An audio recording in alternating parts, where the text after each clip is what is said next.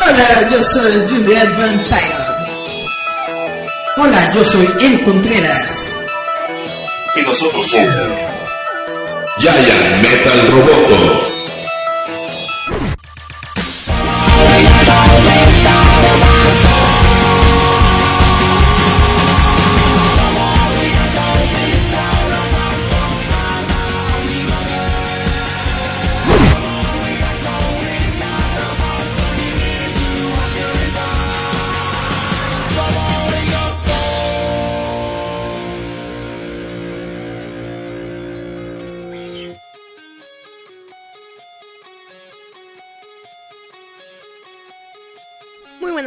Días, noches a todos. Esto es Giant Metal Roboto, su programa de a veces friki, a veces salvajemente grupero, pero casi siempre de puras patrañas. Así es. Esto es Giant Metal Roboto. Como siempre me presento, yo soy Juliet Vampiro, la dama del mal decir, la condesa y dueña de toda la Portales Sur. Bueno, es cierto. Pero como siempre yo tengo a la maldad que ya se redujo a, a un tamaño que ya es como Dios es omnipotente y está en todos lados. Porque así, como Cristo tenía a Pedro que lo negó y a Judas que lo vendió, yo tengo a Eric. Eric, preséntate. Oh, maldad imponente. Hola chavos, ¿cómo están? Gracias por escucharnos una semana más aquí en Giant Metal Roboto, su programito refresquero, cascabelero. Yeah, yeah. Y pues vamos a hablar de las noticias de la semana. No, no de esa que ustedes están pensando, de otras. Eh, Eric bajó un kilo. Ah, es cierto. Bueno, 200 gramos. Fue pura Mm. popo. No creo, he de haber subido. Por el puré de papas. Pollito con papa, papa. No, pero básicamente ahorita eh, la noticia de esta semana, ñoña, es que la reventa para Endgame está demasiado estúpida. Demasiado, no solamente en México, sino en Estados Unidos. Estaban ve- revendiendo a más de 10 mil dólares. O sea, esa es la noticia ñoña de esta semana. La gente, eh, como esto ya siento que es moda, o sea, obviamente los que son realmente fans dicen, ah, que pase la euforia, porque como Eric dice, ¿no? Creo que lo más molesto es ir a ver la película y que haya un escándalo y que te toque junto a Vivo Pirrocoso, como me ha pasado, y estar escuchando que están hablando y están con el celular. Y pasa algo y, oh, y pasa algo, uh, y pasa algo, aplauden. Eso, por, no sé para ti, pero para mí es muy molestoso. Independientemente de la fanaticada, yo soy una persona a la que netamente no le agrada estar rodeado de mucha gente. Yo soy una persona a la que netamente lo he hecho varias veces. Prefiero mejor ir a la función matiné del día siguiente. Donde está muy difícil que vaya la gente. Se Que lo son como las, como a las 10, 11 de la mañana cuando todos están lo trabajando. mucho 15 Cuando los niñitos están en la escuela, que básicamente está vacío. Normalmente yo a esas son las, a las funciones a las que voy para precisamente no tener que estar lidiando con nadie, para poder disfrutar la película, para no tener que estar escuchando pues gritos de niños y personas y bla bla, etcétera, etcétera. Y me van a decir, es una película para niños, Eric, tiene que haber niños. Pues sí está bien, está bien que haya niños y todo esto, pero también tiene que haber una manera en la que tú como adulto Disfrutes puedas disfrutar de la, de la película, ¿no? Sin tener que estar cautivo de todas estas ondas. Entonces, para mí en lo particular, en lo personal, e ir a las funciones de estreno de medianoche, realmente es una experiencia Es que no... ¿eh? Es una experiencia que no me gusta tanto, no es Es tan pesado. chida. Para mí se me resulta pesado porque, aparte de que es la última, depende en qué plaza estás, te hacen dar vueltas o subir por el estacionamiento. Sí, Tú normalmente tienes que te- buscar un taxi. Bueno, uno terminan muy noche, están llenos de gente, hay muchas complicaciones, bla, bla, bla. Ha estado chido cuando, cua- cuando nos llevaron en coche y nos trajeron. Estuvo chido, pero pues cuando te tienes que ir tú solito está Bueno, cañón. ahí la diferencia es de que por lo menos creo que como fue, sé que fue, de- eh, ¿cuál fue de Star Wars que fuimos a ver? El, la nueva de Star Wars, el episodio 7. Que ahí, bueno, lo divertido fue de que como todos eran fans, se respetaban mucho. Pero como aquí la onda de Avengers es que ya sacó demasiada fanaticada de todos lados. Hasta el que le gusta el fútbol ya le gusta también. Hasta el fierro pariente. O sea, muchos van y la verdad es pesado. Por lo menos a mí me resulta desagradable ir y que estén los de al lado haciendo su relajo. O siempre no sé si te toca los de que son como cuatro o cinco y de repente, permiso, permiso, permiso. Y se quedan enfrente de ti, no sabes por qué se quedan enfrente de uno. Pero se quedan ahí y no se mueven, y no se mueven. Y sacan el celular y le este el otro. Y se quedan enfrente y no te dejan ver nada. Pues por eso yo trato de evitar todo eso. Yo trato siempre de ir a las funciones cuando hay muy Pero poca como gente. decimos, la noticia es de que están revendiendo los boletos a más de tres mil pesos. Es que todas las funciones, prácticamente todas las funciones de esta película de Avengers en, eh, en los portales de internet ya están sobrevendidos, ¿no? Entonces para sacarle una lana a unos este, vividores, dijeron, ah, pues yo lo voy a vender caro, ¿no? Para que puedas ir a la primera función de medianoche. bla, bla, bla". 3.800 cada boleto. Dije, pobrecito que sí los pague, la verdad. La cuestión, como estaba diciendo, es que no solamente es aquí en México, también en Estados Unidos está dando esta situación. De reventa Ahora, estúpida. En Estados Unidos yo le doy un poco más de carácter a todo esto porque normalmente en Estados Unidos las cadenas de cine estadounidenses hacen un evento como que más chidito. Te regalan un póster conmemorativo, una onda así, una tacita, etcétera, ¿no? Llega Como a ir que, algún acto. como que tienen más ¿Caché? caché. La función de medianoche aquí en México netamente no, no me llama a mí No, la es tan atención. chida como en Absolutamente para nada. Ahora, como yo estaba diciendo, yo normalmente voy a la función del siguiente. La día. matutina, la en la, matiné. en, en- en la matiné, en la madrugada. Ahora me estaban, me estaban comentando que también estas funciones están agotadas. Que estaban agotados todos los boletos hasta el próximo jueves, ¿no? Ajá. Yo dije, pues no pasa nada, pues voy hasta el jueves y ya, ¿no? Entonces, Y, no- y- y la novedad no es ver la película antes que todo, es disfrutar la película en su preciso momento, que realmente puedas, como, como le hace Eric, ¿no? Se emociona, llora y así, "Oh, oh", y luego quiere volver a verla. Lo que yo quiero no es verla antes que todos los demás. Yo lo que quiero es verla y disfrutarla. Si me tengo que esperar hasta el jueves, viernes, sábado o domingo de una semana después, pues no pasa absolutamente nada. Es simplemente ver la película y ya. La película. Ahora, si te molestan a ti los spoilers, pues netamente no sé qué haces en las redes sociales. Te, ¿Cómo se dicen? Te, te haces ahí un retiro espiritual de dos semanas Netamente. hasta que la veas. A mí, a- a mí no me molestan ni me complican los spoilers. Siempre que la gente pone lo que sucedió en la película, a mí no me, no me causa ningún conflicto porque de todos modos cuando voy y veo la película y la disfruto, aunque ya sepa lo que va a ocurrir, pues lo disfruto, veo cómo se dieron las circunstancias, veo cómo llegaron a ese momento, ¿no? Y pues básicamente los spoilers no me afectan, aunque sea una semana, dos semanas después, de todos modos yo voy a ver la película. No, y también algo que tiene uno que entender como, ¿cómo decimos? Como un verdadero fan de los cómics, así como un verdadero seguidor de las películas es... Aguanta, aguanta vara porque siempre la primera semana va toda la gente que se deja llevar por las modas. Como decimos, espérate tantito. Ahorita estás viendo la euforia de gente que literal quiere ser parte de la moda, ¿no? Dice, ah, yo fui a ver los Avengers. Qué chido, pero hay gente como Eric o Charlie que dicen, pues yo ya sé cómo acaba el cuento, ¿no? O Mira. sea, nada más que quiero ver cómo va en la película.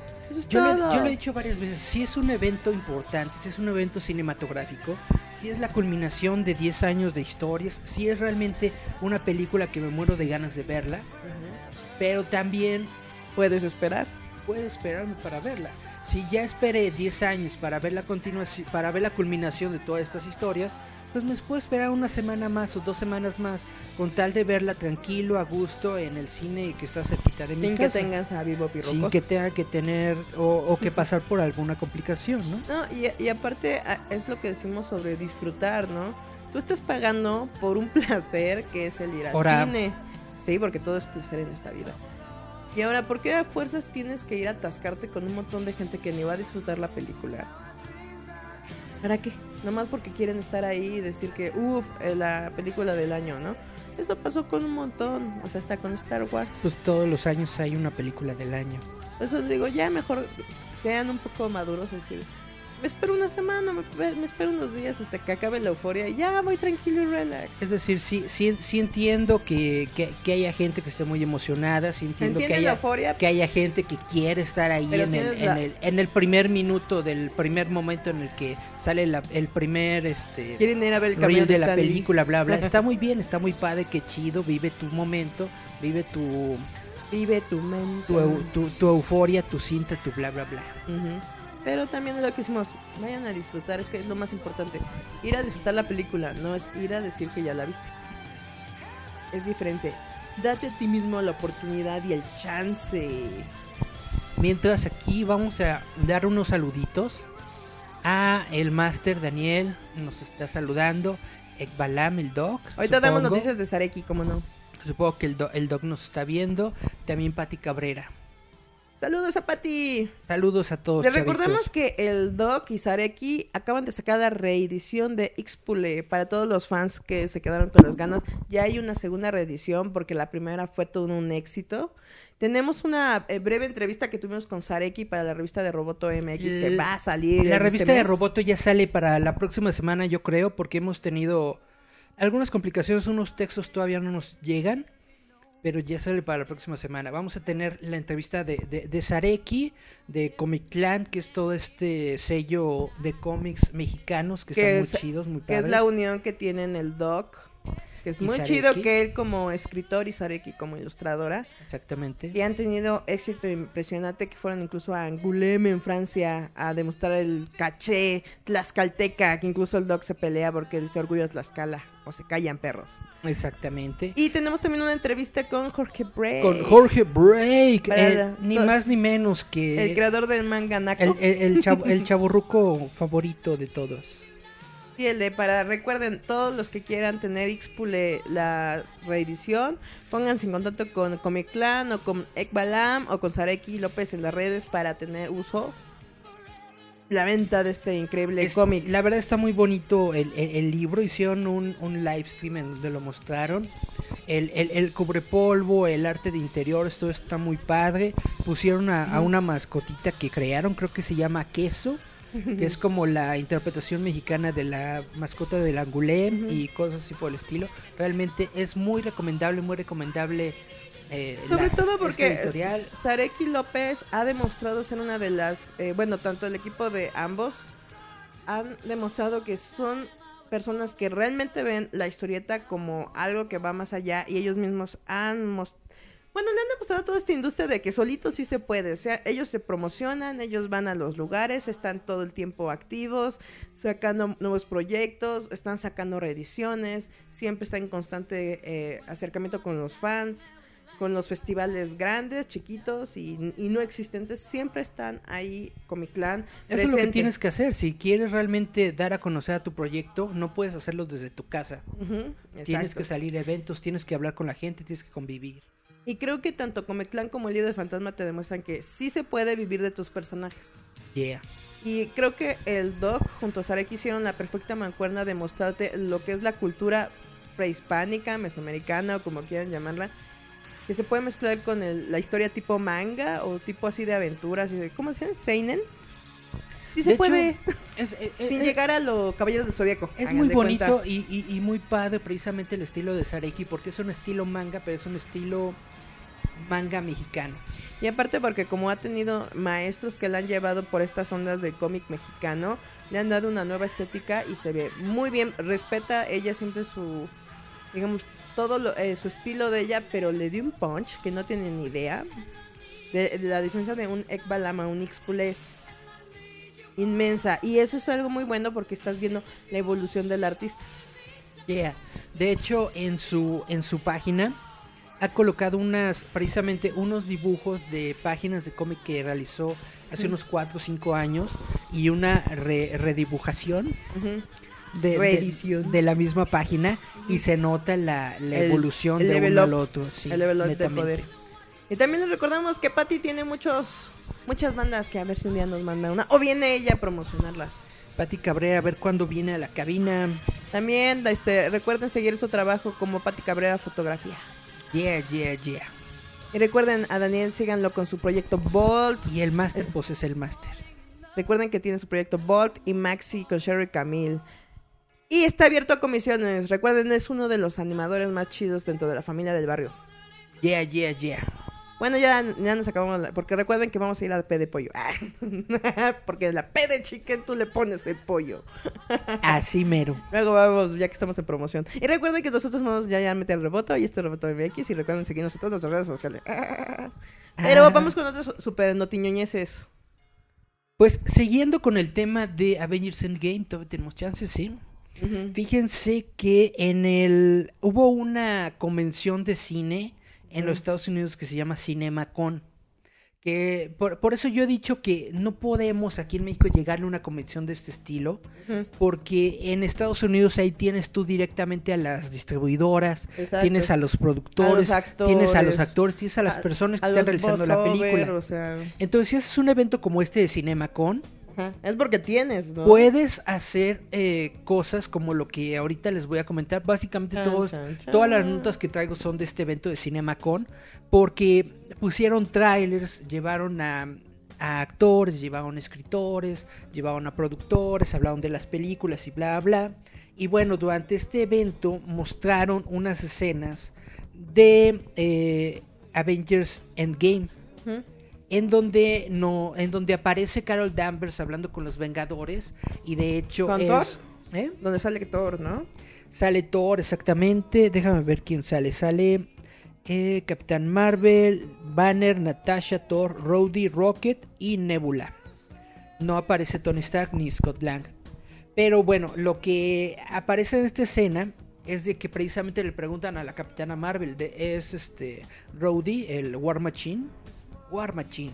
Le pregunta, ¿qué onda tú? ¿Dónde has estado? Que bla bla bla, ¿no? Muy acá, muy, muy poderosa. Vienes muy perra, pero no sabemos qué tan Y cuando, y cuando nos estaban invadiendo los aliens, tú ni en cuenta, Ontabas, ¿no? desgraciada.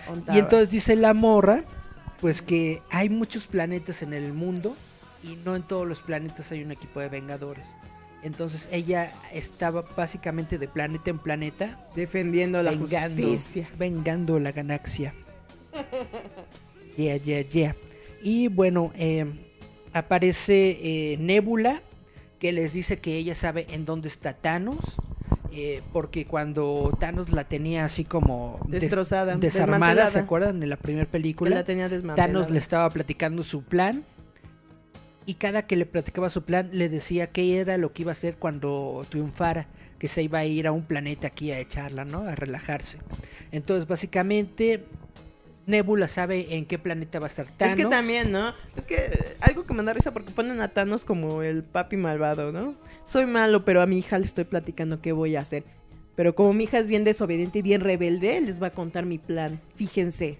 Algo así. Es que algo, algo padre del personaje de Thanos es que él sí ha llegado a tener un poder básicamente de, de- de un dios, equiparable a un dios, pero dentro de sí mismo tiene como que esa eh, semillita, ¿no? Debilidad del que- amor. de, de- de que tú no vales, tú eres chiquito, muy, muy, muy poca Eres cosa. fifí. Porque era, él, él era buleado cuando era chiquito, no era querido, estaba todo el tiempo solito. Él era bla, parte bla. de los Me Too. Netamente, él, él, él- él era un ñoñito, ¿no? Era un buleado de la vida y de la muerte. Entonces, la gran eh, debilidad de Thanos es Thanos mismo. Thanos siempre hace algo para darse, pa- para poder ser derrotado dentro de sus acciones, ¿no? Y entonces, a lo mejor esto es lo que está haciendo, básicamente. Les Decirle- contó cómo. Decirle a Nebula en dónde va a estar. Entonces, Rocket utiliza así como un este escáner holográfico, algo así, en donde detecta la energía que emiten las, es- las ¿cómo se llama? Las gemas ¿Estás del diciendo infinito. que hizo un radar del dragón? Algo así. Y, y, y llega Vamos a buscar las y, a- gemas y apunta justamente, apunta justamente al Está planeta el guantelete del infinito. que está diciendo Nebula. Entonces llega la, la Carol Danvers y dice, pues Ajá. me lo he hecho. Pues, pues lo mato. ¿Te imaginas? Es que, créanlo, ¿no? Pero yo siento que va a estar medio cagada ese, esa batalla. A lo mejor va a estar con sentimiento y todo, pero sí o no que si lo ves ya muy, muy, muy afuera del plano, es como el de... Le están, van a estar pegando entre todos, ya sabes, van a hacer equipo, uno le va no a, a sapear la nuca, el otro le va a picar los ojos, y va a venir la, la capitana desnalgada. A ver, tú, buscando muy hijo, y va a ser, téngale, ¿no? Y va a llegar la nébula, le va a quitar el todos, ¡eh! Pues básicamente, esta es la, esta es la escena que mostraron. Le van a en- mostrar la, la, la luna llena, la capitana Marvel. Esta es la escena que mostraron en este evento, que básicamente los Avengers saben en dónde está Thanos, saben Con que el los- radar del dragón. saben que los puede hacer popó. El capitán dice, ah no, saben que, que los van a hacer popó, pero de todas formas quieren ir a, a, a partirle su mandarina y entonces dicen, oye, pero nos van a derrotar otra vez, que no sé Eso qué". ya lo he visto en y es Dragon el- Ball. Y es el capitán el que dice, pero se los debemos a los que ya no están aquí, ¿no? Al menos intentarlo. Avienta el cllásico de los negritos carceleros, Lo que, ¿no? lo Por que los se dice en la película es de que no solamente van a enfrentar a Thanos una vez, van a ir como varias, varias, varias, ¿no? Así de que ya saben dónde De los está. 14.000 destinos que vio acá el brujito vudú, de esos. A qué pasa. Va a estar chido, es como decimos, es, es como Toy Story, ¿no? Va a ser algo emotivo para los fans. Ahora, Va a ser emotivo, te vas a sacar tu lagrimita, va a haber sus momentos que... No, Rocket, no, déjenle los pelitos de mapache intactos, ¿no? O a lo mejor, ya, ahora ya todos van a estar pendientes de las boobies de la viuda negra. ahora. Van a estar como cuando Mai Shiranui le quitaron acá el... Pero bolsillo. esas escenas las filmó Scarlett Johansson antes de la operación, ¿no? No, Las ya filmó- estaba Las deschichona. filmó al mismo tiempo de Infinity War. Pero ya está Las dos películas se filmaron al mismo tiempo. Pero sí te fijaste que ya estaba deschichona. Pero a lo mejor usa Wonder Bra. Un relleno ahí medio sospechoso para continuar con la expectativa. Ahorita, ahorita continuamos hablando de Endgame, chavitos. Vámonos a nuestro primer corte musical. ¿Qué vamos a escuchar? Vámonos entonces a escuchar de los momentos hemos de mi vida. Vamos a escuchar una banda que es muy chida, ha visitado nuestro país varias veces, creo que más de cinco. Este es Placebo con Special Needs. Sebo. Esperemos que vuelvan. Maldito Brian Molko vuelve. Vamos a escucharlo y regresamos. Volvemos. Esto es Giant Metal Roboto. Escúchanos a través de Radio Enciende tu Mente.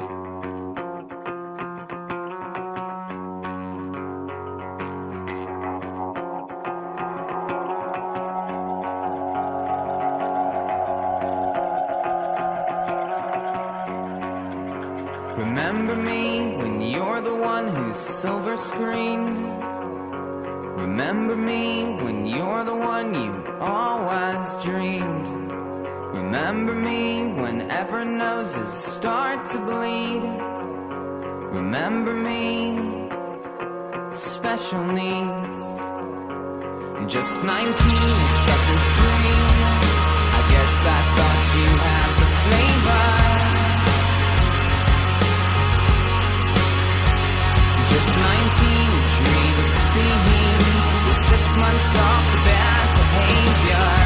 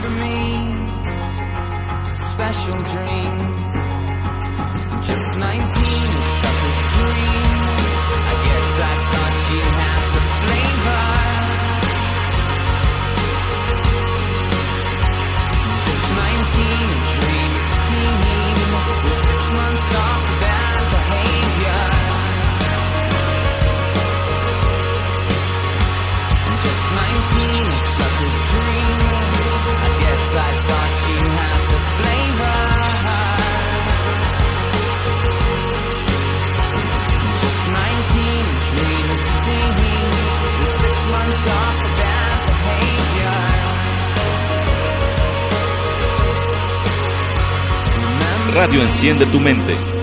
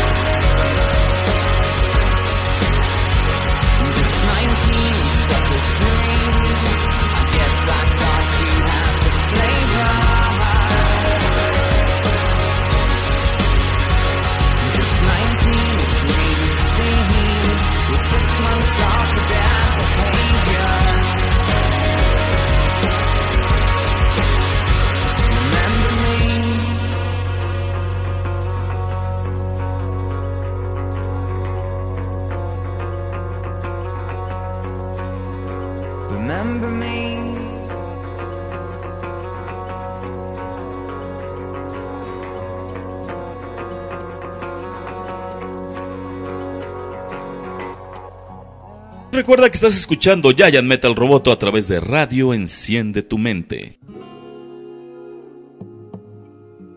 Y volvemos a Yaya el Metaroboto. Pa, Así es, pa, su parará, programa pa, chido. Chido, Liro. Volvemos con qué otra notiñoña tienes, Eric. Mis blasfemeses. Bueno, pues no sé si te has dado cuenta que Thanos aparece con su armadura y un arma dentro de el nuevo tráiler de Avengers y dentro Ajá. de la línea de juguetes. Entonces, hay- Es como la de medio samurai china. es como una espada, doble espada. No sé si la has visto. Como no, una pero lanza digo cuando espada. su casco parece como el samurai chinito. No, es el mismo casco que usó en la 1. en la primera Ah, entonces no me película. fijé. Es, es- es básicamente la misma armadura, pero como que más negrita. La otra era azul. Entonces Mm. como negrita con dorado. Ah, bueno, ¿y qué? Pero básicamente hay muchas especulaciones de que probablemente Thanos ya no es tan poderoso como era.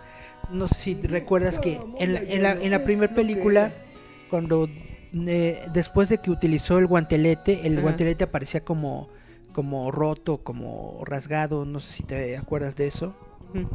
Entonces básicamente hay muchas especulaciones de que Thanos no va a estar eh, con sus poderes al 100%, que a lo mejor todavía va a tener la herida que le hizo Thor con su, con su achota en el Y pecho. nunca apuntó directo en la cabeza. Entonces básicamente por eso Thanos está utilizando una armadura. A lo mejor, quién sabe, puede ser, tal vez. Y también los directores explicaron todo esto es dentro del mismo evento de la CinemaCon Ujú. que por qué la película es de tres horas. Y dicen de que Y los fans dijeron, ¿por qué no cuatro?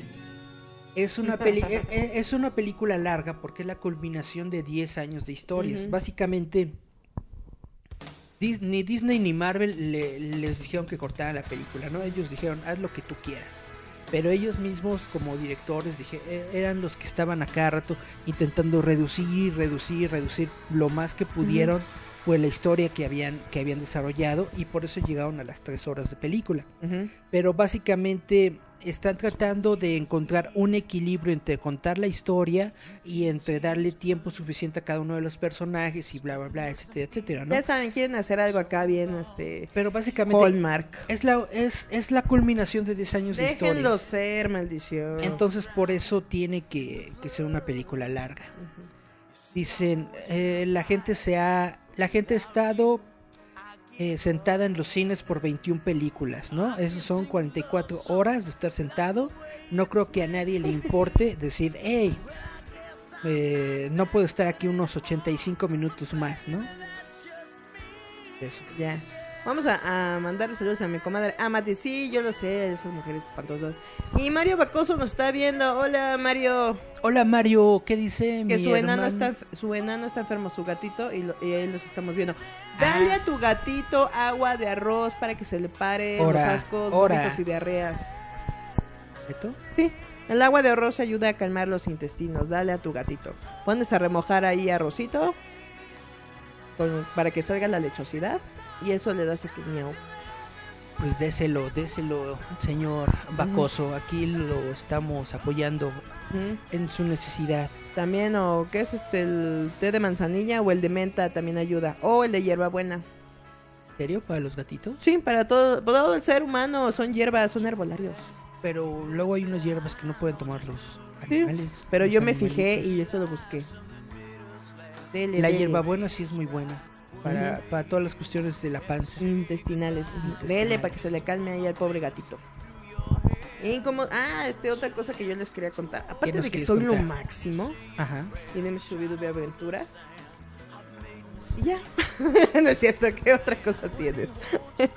es puro choro, ya, ya, qué más. Precisamente en esta semana salió el nuevo tráiler de la película de Joker. Joker. Hace como unas dos, tres semanas, Julita me envió un tráiler fan-made de Joker. Y yo dije, what the fuck. Este no es el chido. Pero ahorita ya salió el chido. ¿Lo viste, Julieta? Sí, y sabes, yo siento que le faltó la mítica y legendaria canción de... ¿Qué es Enrique Guzmán? Payasito, lo único que debes hacer es reír. reír. Sonreír, sonreír, payasito. Sino que le queda. De- deberíamos hacer una reedición del tráiler con esa canción. Porque le queda, porque de repente tiene una- unas ondas muy dramáticas donde está en- a media luz riéndose y si le pones ese, eso en eco suena muy macabro. está muy creepy la película, ¿no? Está chida porque es un poco a lo que decíamos, ¿no? DC es Darks. Y está retomando ese Darks que le quitó un poquito este Escuadrón Suicida. Que era entre, era entre Darketo, pero era medio bubblegum. Y bueno, y con el Joker que tenían ahí horrendo, pues menos, ¿no? Y ahorita creo que vuelven a retomar la onda de Arqueta que Que tenía el Joker DC. no es un chaca. Exacto, es un señor don psicópata. Es un don psicópata, exactamente. Y creo que Joaquín Phoenix lo va a hacer bien. Nos está demostrando que ahí la lleva. Y que va a superar por mucho, por lo menos, al Joker de Jared Leto. Ay, el Joker de Jared Leto está superado nada más con el tráiler. Netamente, yo no soy muy fan de este proyecto de la película de Joker porque siento que deberían meterle dinero a cosas más importantes como a una nueva película de Batman o a Batman. O pagarnos nuestra liposucción. Deberían hacer la película de Batman Beyond en donde Michael Keaton fuera Bruce Wayne viejito ¿Quién y sería? metieran a un Terry McGuinness chido, al de al de Crepúsculo como Terry McGuinness. Estaría Nah. chido. ¿Cómo se llama el de Crepúsculo? El Ah, el que, que, que salió en Harry Potter. Tú puedes, también. Eric, tú puedes, tú sabes el Que Era nombre. Cedric Diggory. Tú puedes, Eric, no tú sabes el nombre. No me acuerdo cómo se llama el actor. Pero él estaría muy padre de Terry McGuinness, netamente. Yo preferiría que, que Warner hiciera Batman del futuro a que, a que se pongan a hacer esas cosas del guasón. Pero el tráiler me gustó, me gustó eh, en su forma cinematográfica.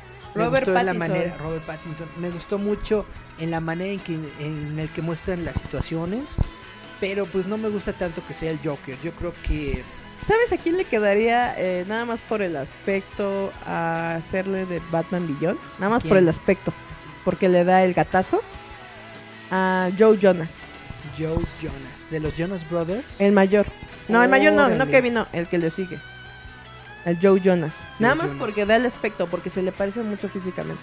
A Terry- actualmente, a, a Terry, pues, a no. Terry McGuinness. Sí. Esa es la bronca. ¿Quién sabe qué tan bien actúen los Jonas Brothers? ¿Tú veías su serie de televisión? Ay, es- es- o sea, es- son como tipo Drake Bell, así como de, ¡eh, viejo! Son como muy. Wow, de- wow, wow, viejo. Drake Bell es la onda. Drake Bell podría ser un buen. Drake Bell es la onda. Lo Oye, propongo. de hecho, Drake Bell sí podría ser un Terry McGuinness chido. Porque ya ves que se supone que tenía como que su labiecito para acá. ¿Cómo se llamaba su hermano Josh? ¿Cuál Josh? ¿Josh? Josh, ¿El, Josh. el Joe Peck? Ajá, Josh, Joe Peck, Josh Ajá. Peck. Sí, según. También puede quedar. Bueno, ahorita que está flaco, sí. Porque ya que está flaco y ya que está mamey, puede quedar. Puede y lo bueno de que tanto Drake Bell como este, el gordito, Ajá. actúan bien y han actuado de manera sí. dramática, sí. Y los dos tienen cuerpo cuidado, sí. hubo, hubo- una película. No son como tú y yo. Hubo una película tipo terror que se llamó Celular, Ajá. en donde el protagonista fue Josh Peck, precisamente, Ajá. que sí me latió. Sí, me por- latió eh, porque su- él, su él salió de lo que era Drake y Josh y eliminó totalmente a Josh y se volvió un verdadero actor. Y actúa, actuó de loco, actuó de policía, actuó así de unas ondas más chidas. Por eso digo, eso sí estaría chido. Porque creo que también tienen que hacer un buen casting, ¿no? No son un buen, un buen actor, también tienen que ser un buen casting. Y creo que podemos eh, decirles que Drake y, y Josh son buenos. Pues básicamente sí. Pero, a pesar de que no es lo que yo quisiera que hiciera Warner, pues como yo no soy dueño de Warner, me aguanto, ¿no? Ah, pues ya que. Y pues sí me latió el tráiler, sí me gusta. Me gusta que salió Bruce Wayne chiquito. Me gusta que salió Thomas Wayne, grandote. Eh, está basada, bueno, está situada en los años 80. ujú. Entonces, básicamente, Bruce Wayne puede tener como unos 20, 30 años eh, siendo Batman. El Guasón tendrá como unos 40, 50, una onda así, Siendo loquito. Siendo el Joker. Entonces, básicamente, sí me latió. En eso estamos. Pero de que va a ser una buena película de Joker va a estar chida. Sobre todo lo que me gustó es que parece que va a ser una de estas películas como psicológicas que te van a hablar sobre la precisamente qué? sobre la enfermedad mental, sobre las personas que no están bien del cucu Eh, como uno, acá comprenderán. y que tienen un mal día Como el día Que- de la marmota. que básicamente los los los sacan de sus casillas, Como el día de la marmota. se convierten pues en algo que no quisieran ser, Como yo. pues, que ya ni modo. Básicamente eso es lo que yo estoy pensando de este nuevo proyecto del Joker. Pero va a estar muy chido. ¡Ah, Dios mío, microbios! ¡Asco! Ya cuéntanos, ¿qué otra cosa tienes? Chan, chan, chan, chan. Pues es- estaba muy padre. Vimos la, la ciudad de Nueva York como ciudad gótica. Pero me gustó mucho que sí se ve de los ochentas aquí con los con los burdeles y los A diferencia de, de. Capitana Marvel que no pudo recrear los 90. Pues alguna onda así. Es que hay que ser honestos, no les quedó, no pudieron hacer los 90, estuvo bien sad, ¿qué quieren? ¿Te acuerdas de que aquí he estado platicando sobre esta película de los nuevos mutantes The New que Mutants. sacó, que sacó Fox? Fox. Que se supone que se va a estrenar desde el año 2018 y no se ha estrenado. Ajá. Y dijo Fox que, bueno, dijeron los rumores de Los que señores a lo dinero. mejor iba a sacar en stream en lugar de sacarla en, en- en cines y bla, bla, bla. Pues resulta que en esta convención Ajá. estaba ahí el productor, uno de los productores de, de Disney, que se llama Alan Horn, Ajá. y le preguntaron, ¿no? ¿Qué onda con la película de los nuevos titanes? Y él básicamente dijo que esa película Nuevos sí va a salir mutantes. de ¿Cuáles los nuevos titanes? mutantes, perdón. ¿Cuáles sí. titanes? Los nuevos mutantes van a salir, va a salir la película en los cines este año, va a salir a finales de año, yo supongo que por octubre, noviembre, para, ¿sabes qué es? O sea, quedaría muy chida para la época de Halloween, porque quieren hacer que esta película sea como terror. Lo único chido que sabemos es que gracias a que el ratón Miguelito ha hecho de las suyas, vamos a poder ver cosas bonitas. Pues es lo que esperamos, es lo que esperamos. Endgame no acaba ahí, es un nuevo comienzo. Chan, chan. Endgame es, Endgame es el final de Parte- la, es de la fase 3, pero es el comienzo de la fase 4. Y la fase cuatro. 4 va a estar muy chida porque Les la fase estamos 4 prometiendo la nueva transformación. en la cuarta transformación Optimus Prime por fin va a venir al planeta Tierra. podemos tener a los mutantes, podemos tener a los cuatro fantásticos y podemos tener muchas cosas chidas. Por. Mientras, mientras Sony no le echa a perder con sus películas de Spider-Man, podemos tener algo muy chido. Están bonitas. Venom estuvo bonito. Va a estar bonita Carnage. Hay que ver. Hay Va que a estar bonito. ¿Quién sabe cómo vaya a estar la de Morbius? ¿Por qué? Jared Leto. Jared Leto como Joker, yo siento que ha de haber dicho, me va a quedar bien chido. Tanto, tanto lo soñó, tanto lo buscó. Y, Y nomás resulta la que cagó. no. Resulta que no, chavo. ¿Qué otro tienes, Eric? Toy Story 4. Ya hablamos la vez pasada. Pero resulta que en esta convención mostraron los primeros 10 minutos de la película. Y te muestran qué es lo que pasó con Bobby. ¿Qué hicieron con.? ¿Es Bobby o Bebop? Bobby. Aquí dice Bobby. ¿Qué pasó? Bebop, ¿Qué- o qué? Bob. Bob, Bob, Bob. Pues resulta que la, la película Ah. inicia nueve años antes de lo que vamos a ver en el resto de la película. Cuando los juguetes todavía viven en casa de Andy Andy. y de Molly. Resulta que la, la pandilla fue a rescatar al cochecito RC, ¿te acuerdas? Ajá. El de radio control. ¿Te acuerdas que esos todo el mundo lloraban? Porque, porque el, el baboso de Andy dejó el cochecito ahí afuera en el patio en la lluvia. Entonces está mojando el pobrecito y se, se puede echar a perder. Entonces ahí van los juguetitos, salen de la por la ventanita y Ajá. rescatan al cochecito. Y cuando lo rescatan y lo vuelven a llevar al cuarto de Andy, salen los papás de Andy. Y Bueno, más bien la mamá, porque era madre soltera, no se recuerda. aquí dice que salen los papás. No existe el papá. Aquí dice Andy and Molly Parents. Sí, pero no Pero bueno. está eso.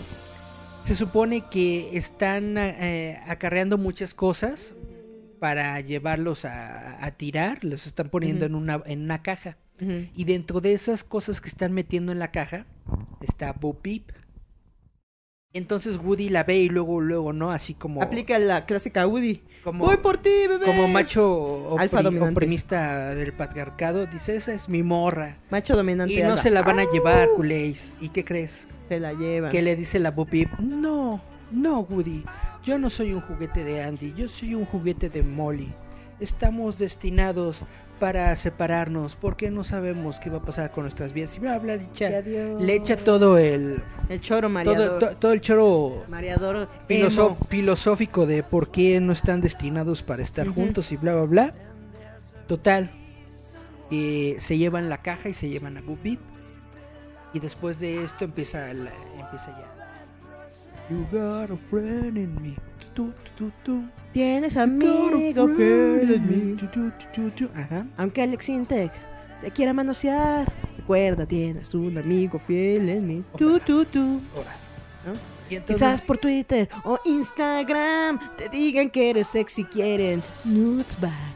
Recuerda, tienes un amigo. Sí, tienes un amigo. Un amigo fiel en mí. Sí, señor. No manden back, bebés. sería más padre esa versión. Recuérdale, tengan en sus corazones, porque a mí siempre se me olvidan mis cancioncitos.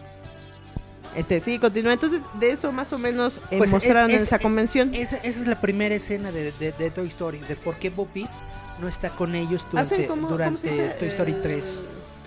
Bueno, hacen como un retro, ¿no? Para que más o menos de es- pie. Ese es una Prólogo, imagen- es- prólogo. Es, un Uh. prólogo en el pasado, ya comienza la película y ya comienza después de Toy Story 3. Flashbackazo, flashbackazo. De hecho, comienza varios meses después de Toy Story 3, en donde ahora el conflicto de Woody es de que, pues como Molly es su nueva dueña y Molly es una niña, pues no juega con vaqueros. Y tiene a no es lencha. y tiene a Woody ahí a- a- abandonado, ¿no? Arrumbado, arrumbado en el, en el closet. Solo y ojeroso. Entonces ya sabes, ¿no? El, el, el Woody con sus canciones emo, ¿no? De, ah, cuando yo era el niño, cuando tenía mi niño y que no sé qué y que bla, bla. Ah, yo pensé el de. Esa canción exactamente, netamente. Entonces dice el Woody, pues, pues, pues, pues YOLO, ¿no? Si voy a hacer un juguete, voy a hacer que Voy me a jueguen. jotear. Y entonces que de repente sale acá bien este Baby, Y que Baby se- Bowie. Under pressure. Y que se sube a la, a la mochila del, de, ¿De la, Molly? de la chavita, Bonnie. De Molly. Ah, Bonnie. Bonnie, Bonnie. Se sube a la mochila de Bonnie y se va con ella a su primer día de- en la escuela, en el kinder, creo. No, ella estaba. Ah, sí, porque pasa de guardería a Kinder, ¿no? Kinder. Y entonces ahí en el kinder es donde hace al- a, la cosa esta de la con la cucharita Hace y los su, alambritos. su este Sour Patch Kid. Forky se llama. Pero, pero por lo menos está divertido, ¿no? La premisa del mono. Oh, yo estoy hecho para comer y desecharme. No, soy un juguete que se venta.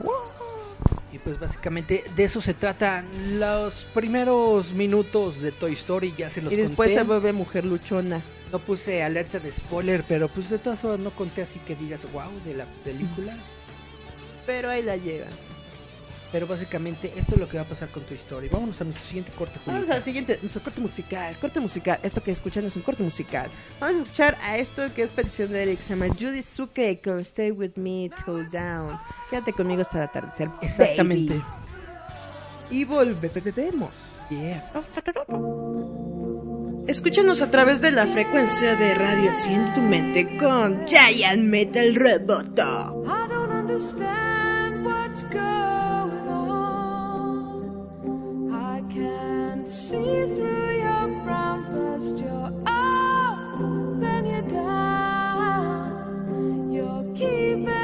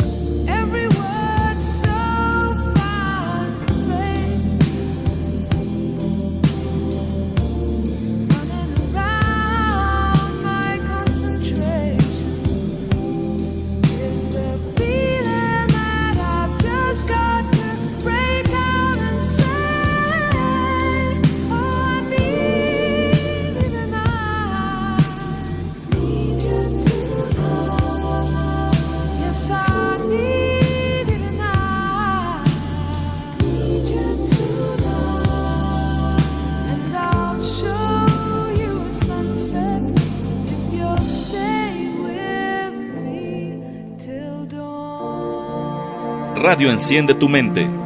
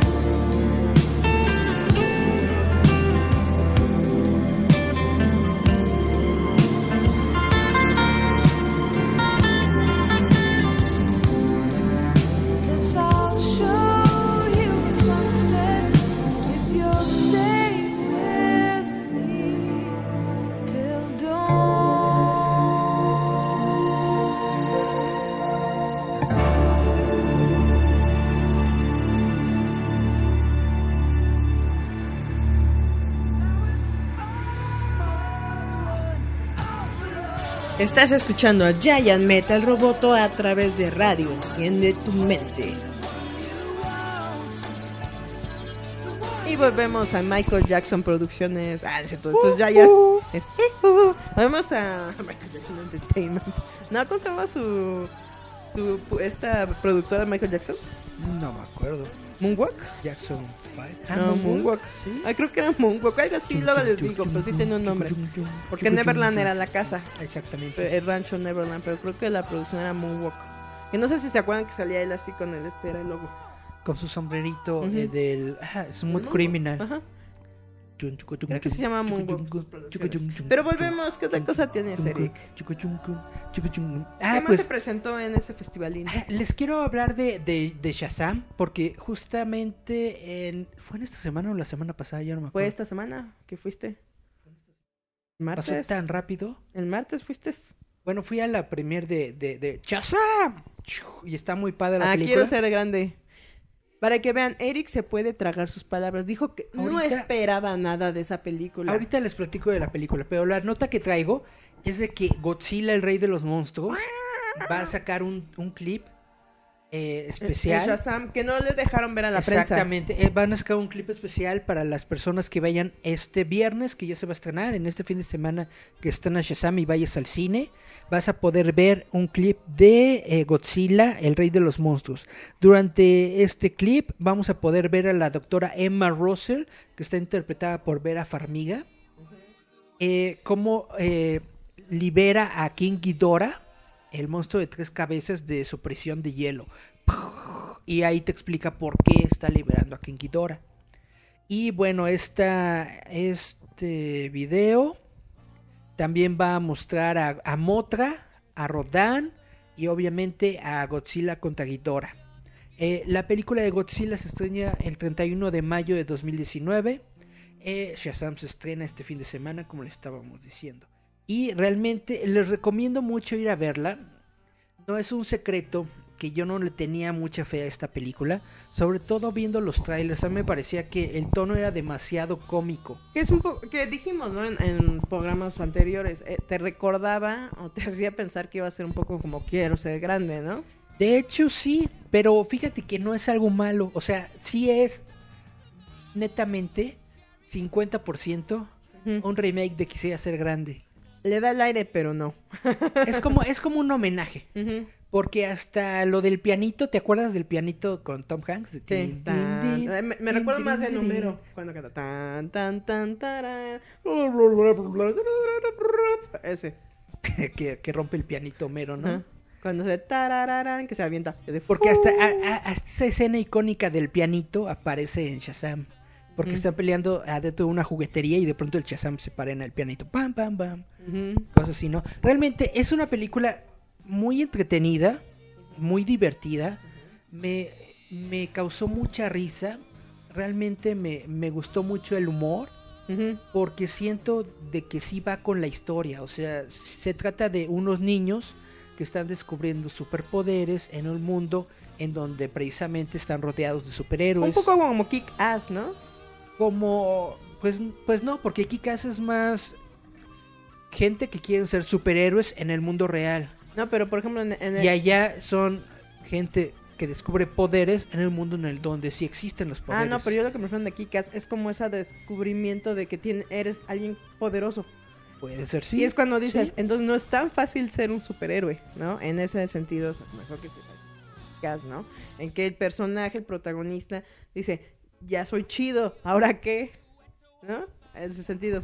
Ahora, lo, lo, lo que sí me, me, me sacó de onda es de que básicamente cuando le dan sus poderes a Billy Bax, Billy Baxton, Ba- Baxton, Baxton, Baxton, Baxter. a Billy, cuando le dan sus poderes, Ajá. el mago Shazam le dice, ¿no? Te estoy dando la sabiduría de fulano, De la velocidad de Mengano y así, ¿no? Bla, bla, bla. Se lo está diciendo en su cara. Entonces, cuando regresa al mundo, ¿por qué no sabe cuáles son sus poderes, güey? Ya te Porque es dijeron. un niño y es tonto. Te dijeron, te dijeron que tienes la velocidad de Mercurio, te dijeron que la tienes sabiduría de sabiduría Salomón, la fuerza de la Hércules. fuerza de Hércules. O sea, Vamos. se lo dijeron. ¿Ah? Pero te quedas, es un niño, es Lelo, es Meco, es un niño Neta, rato. netamente es un niño meco millennial.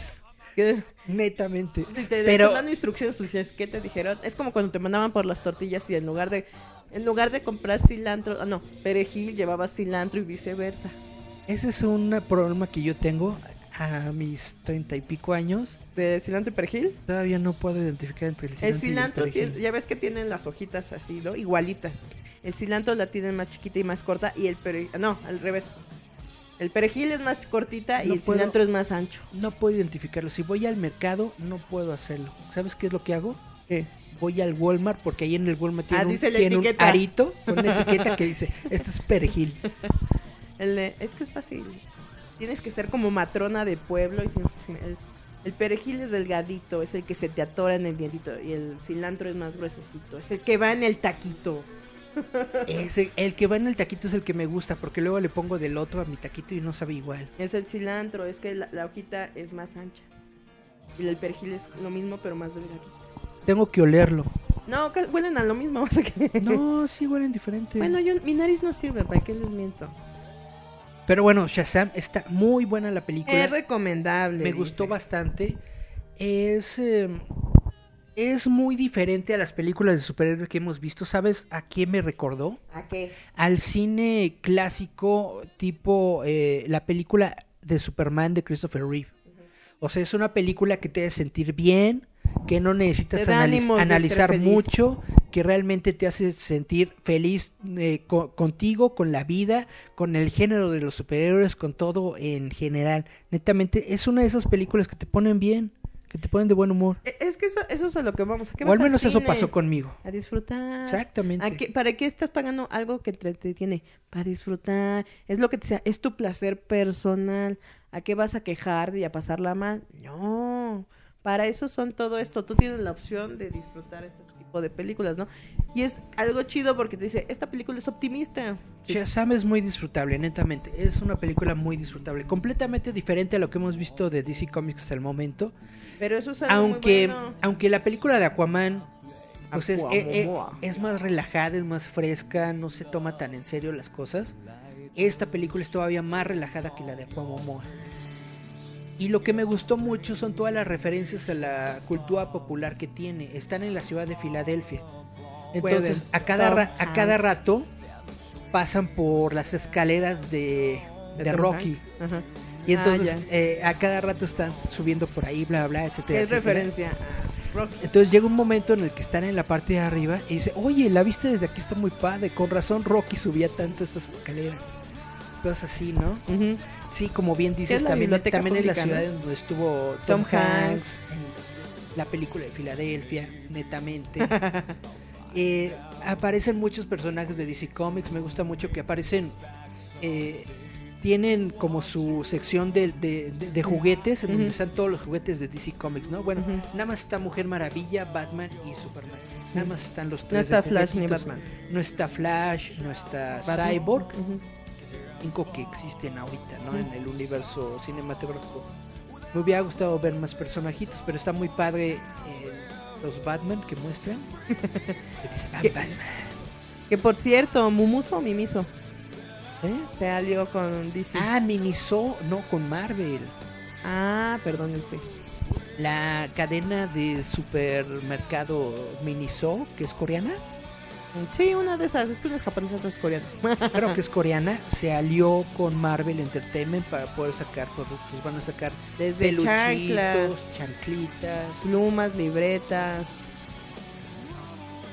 Que apenas va a estar, está en prueba en Australia y en Asia, ¿no? Allá va a estar, y ya dependiendo si está chido, el público lo recibe bien, ya no los traen para acá. Que por cierto, no me acuerdo cuál de los dos, siempre los confundo con Mumuso y Miniso. Uno de ellos ya hizo también pacto para Hora de Aventura. ¿sí? Y está muy bonita las mugres que trajeron de Hora de Aventura. Yo lo que vi hace como Ustedes unas, consumistas, ¿no? como unas dos semanas vi que la gente estaba quejando de que ya no había peluchitos en el Miniso, ¿no sabes de eso? No, un día se los vamos a descubrir porque ya no hay... Es que todos los mandaron a las tragamonedas. Pues supongo, supongo que los vendieron o no sé qué les hicieron, pero que ya no había peluchitos en el Miniso. había Ah, todo muchos Está, todo está atrás en las bodegas. había muchos memes de eso en las redes es sociales. que, ¿qué quieren? Siempre hay muchísimas cosas en la bodega, pero los empleados flojos nunca los sacan hasta que el, el gerente les dice, ya, resulta la tienda, ¿no? Y dicen, no, bueno, yo lo vi, yo lo vi. Ah, pero hablando de eso, de ser de Godzilla. Oye, el nuevo tráiler de Godzilla está bien bonito. Es Está bien, bien bajabragas. La película de Godzilla va a ser muy, muy buena película. Por eso, Godzilla está en la portada de nuestra nueva revista que va a salir la próxima semana. Porque netamente, yo soy muy fan de las películas de Godzilla, de las De los películas, monstruos. de las películas viejitas. Me gustan mucho de las japonesitas. Yo soy de ese selecto grupo, de, de ese selecto 1%, al que le gustó la película japonesa de Godzilla, ¿El qué es? el Shin Godzilla. Shin Godzilla. que no le gustó al máster. Selecto grupo. Netamente me gustan mucho estas películas. Me gustó mucho la, la nueva versión de Godzilla. Que vimos ya, ya hace un buen, hace como cinco años, ¿no? ¿Cuál? La, la Godzilla de Hollywood. Ah, la... uh, ¿Dónde sale la Olsen? Sale la Olsen, sí. Donde, te, te acuerdas que está aplastando gente y tú te estás riendo en Ah, el sí. cine? es que ustedes no saben, pero siempre me ha dado risa pensar que si ven un monstruo, tú te pongas abajo de su pata.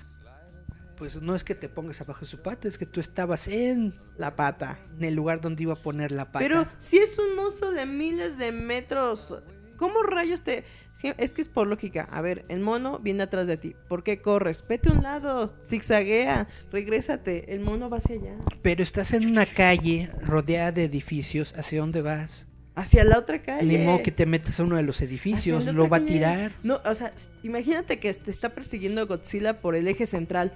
Hay demasiadas calles por donde rodear. ¿Por qué te sigues por el eje central? Pero pues, también hay muchas calles que están muy chacas.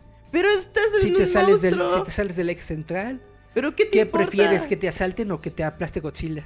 No me interesaría, yo voy por mi vida. ¡Ah! Oye, hasta que te voy a saltar mientras esté el monstruo destruyendo la ciudad. En México sí.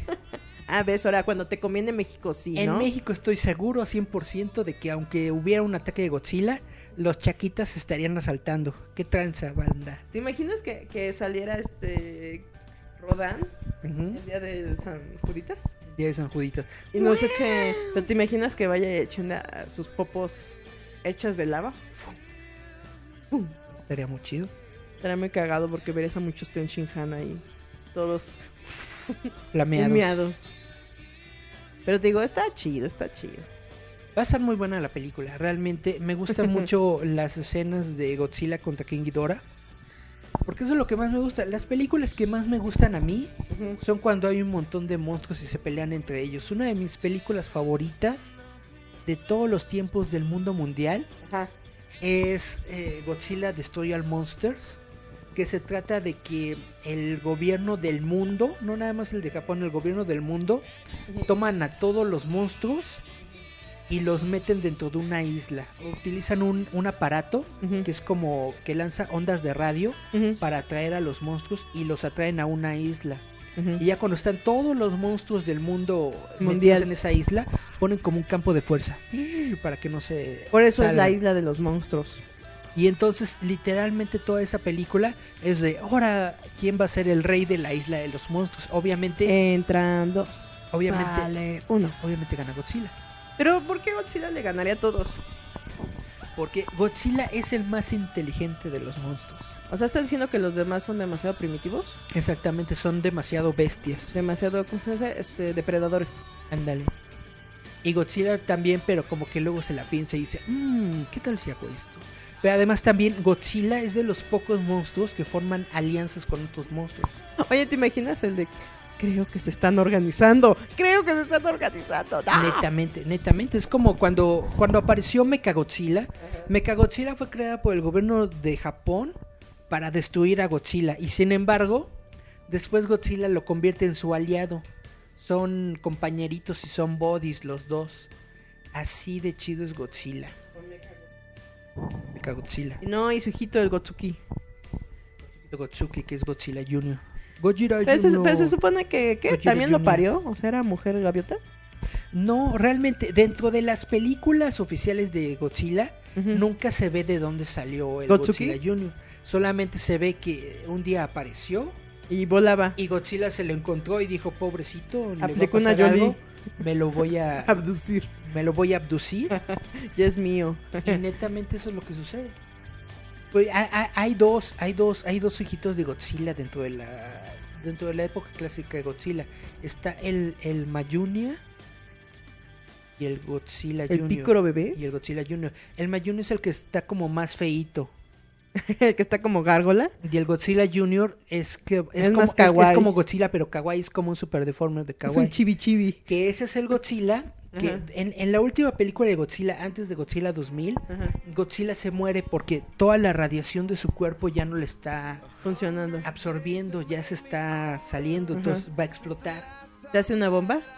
Básicamente, Godzilla es una bomba nuclear eh, con patas, con patitas Oye, pero está y rabo. Porque si lo matas, explota. Y entonces, netamente lo que pasa con Godzilla es que explota, pero toda esa energía La es, irradia. absor- es absorbida Por Capitana Marvel. por Godzilla Jr. Ah. Y entonces en Godzilla 2000 vemos a Godzilla otra vez normal, pero no es el Godzilla Es Gotsuki viejito, bebé. sino es Gotsuki Es bebé Gotsuki, Gotsuki que Marvel. absorbió toda la radiación y se convirtió en un nuevo Godzilla. Qué bonito. Entonces, super Godzilla Chibikawaii se volvió. Se Por eso era de diferente Godzilla. tamaño, ¿no? Era más este. La- parecía más pollo, Un poquito más chiquito, un Y- poquito más kawaii. más De hecho, pollito. ese, ese Godzilla de los 2000 tiene unos ojotes grandototes tipo anime, más expresivos y kawaiis. Y creo que me pasé hablando de Godzilla. Vámonos a nuestro siguiente corte. Vamos al siguiente corte. Eric va a decir qué canciones. Vamos a escuchar a Boom Toon. Uriah Heep. Es cierto. Ah, perdón. Vamos a escuchar a Boomtown Trap con Rat Trap. Y volvemos. Escucha Radio Enciende tu mente con Giant Metal Roboto.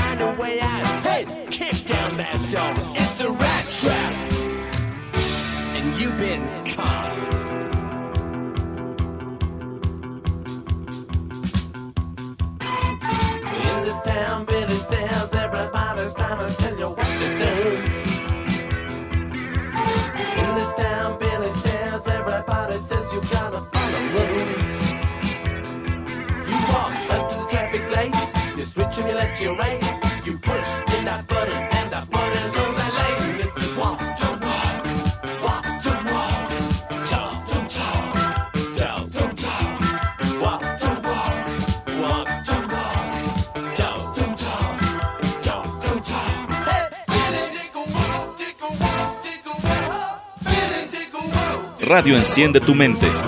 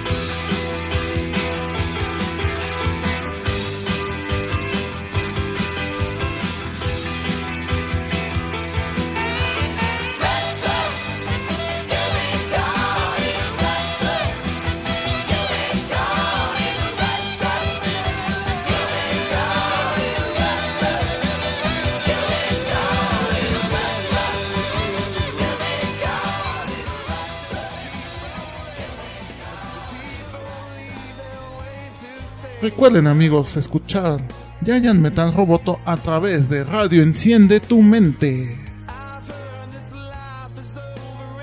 Y volvemos a Yayan Metal Roboto porque su, tu cuerpo pide reggaetón. Dale. Ahora, No, pero eh, es que, ¿sabes qué es lo que más me gusta de Godzilla? Que siempre te puso en... Bueno, por lo menos a mí lo que me encantaba de pensar de Godzilla es de que si tú fueras un, un monstruo gigante era pisotear gente. Siempre pensé que eso ha de ser lo más genial de todo el mundo. Ser un monstruo gigante y destruir. gente. Sí, porque imagínate, tú eres un... Uno de mis Eh, deseos en la vida, ¿Es volverte un monstruo gigante y pisotear gente? que no sé si alguna vez lo, cum- lo llega a cumplir, tener una botarga de monstruo Y pelearte en la calle, te van a golpear. y construirme una, una ¿Ciudad? ciudad? de juguete y pisarla. Y destruirla. Prac. Con, con, mi, con mi colita de hule espuma. Prac, A por coletazo. Pero ahí tienes que aprender a, a ¿cómo se dice? A, a perrear. coletear. A perrear a mover la cola. Realmente me gustaría en algún momento antes de morir, tengo que crear mi botarga de Godzilla. Y morir con ella. Y morir. Yo no pensé que existiera... Imagínate que me enterraran en una botarga de Godzilla.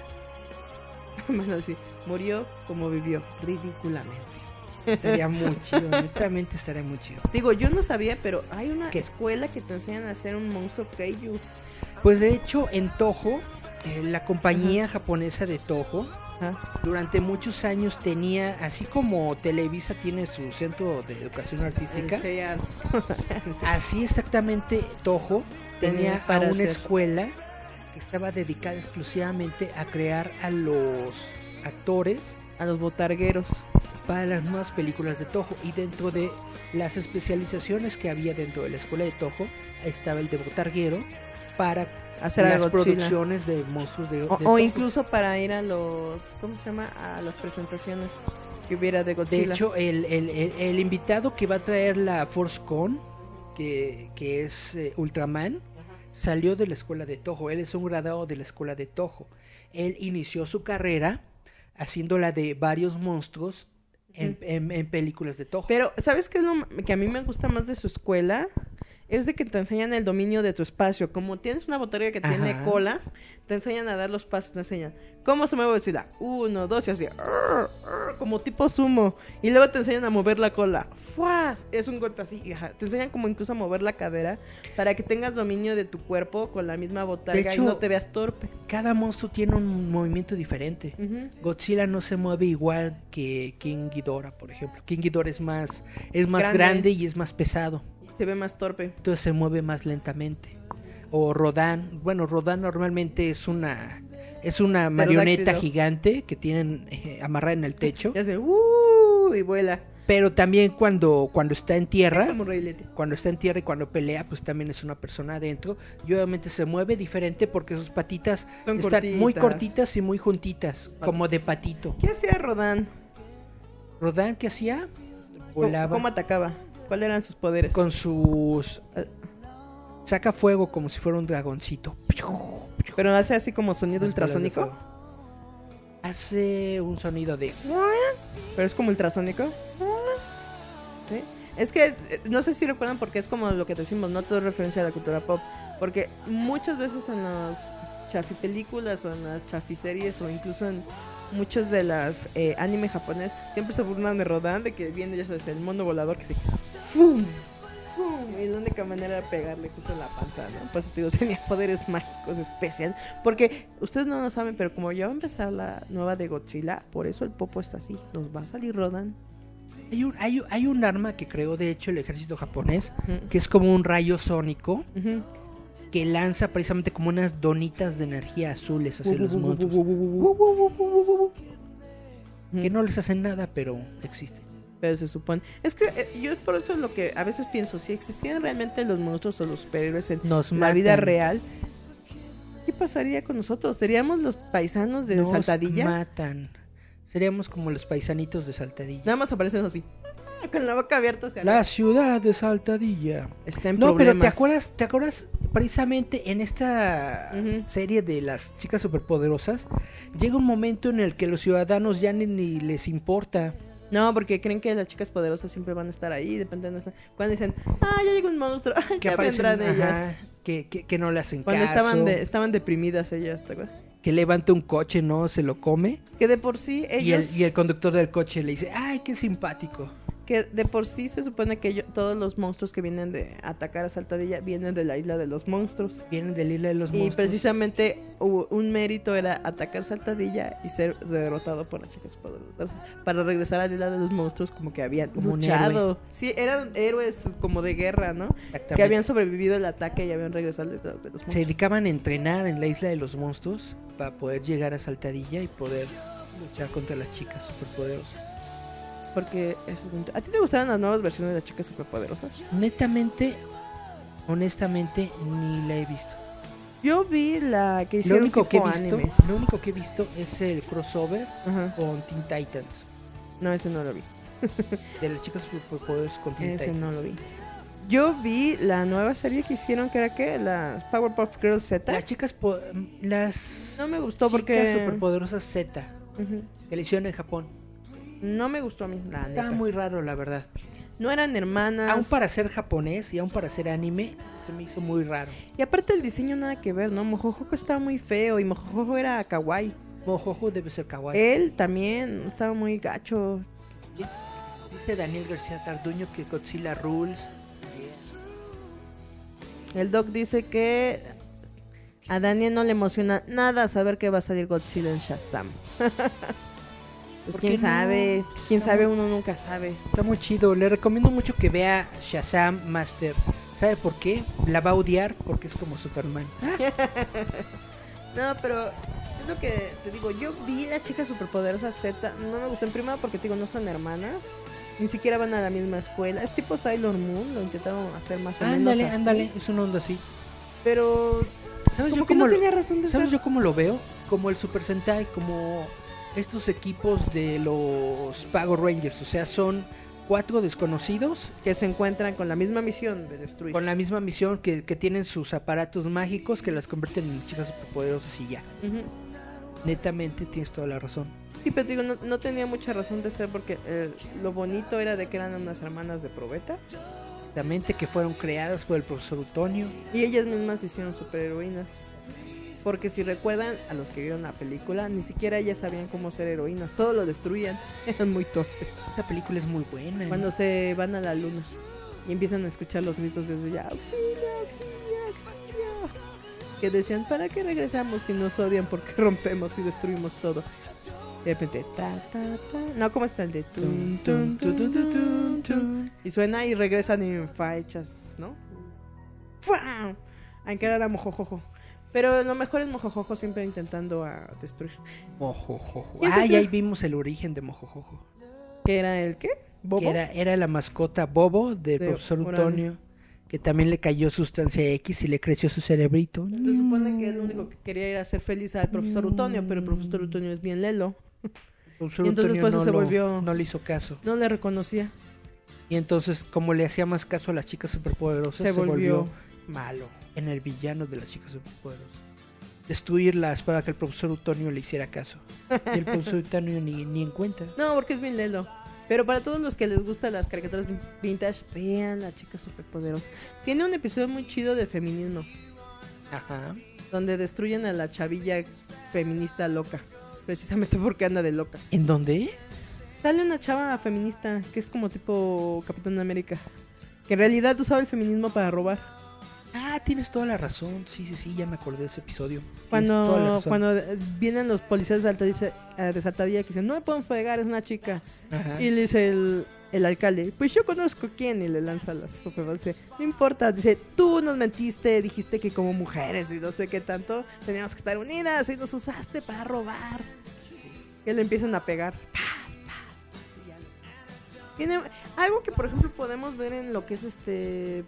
Los de, ¿Cómo se llama el programa? El canal de cartoons antiguitos. Cartoon, cartoon. No, el ¿qué es? ¿Tun qué? Un boomerang, Boomerang, ese. Tsunami. No, es el Boomerang, que tiene razón. Ahí pasan dos.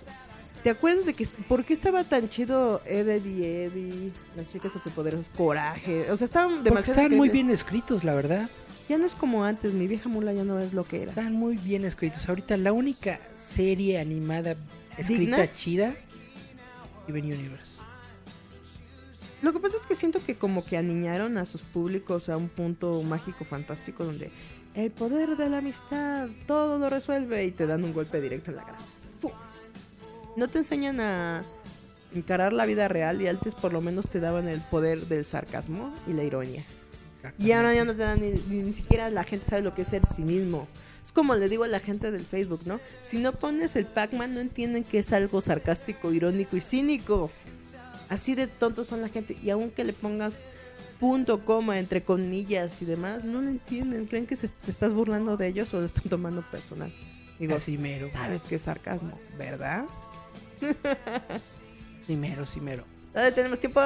Sí, tenemos todavía tiempo. Ah, perfecto, Folis. ¿Qué otra cosa quieres comentarle al público? Pues básicamente es eso. Yo ya, ya no traigo más notas, pero como te puedes dar cuenta, en Estados Unidos los eventos de... Son tipo diferentes, es como lo que son completamente diferentes. Muy, Todas- muy diferente. Imagínate tener en un mismo evento a Disney, a Marvel, a Warner, que te Fox. estén diciendo exactamente lo que va a pasar en sus próximos estrenos. Sin embargo, lo que sucede aquí en México es de que sí tenemos a las distribuidoras, pero son No distribuidoras... nos eh, regalan ni un minuto. ¿Cómo decirlo? Son, son de segundo nivel.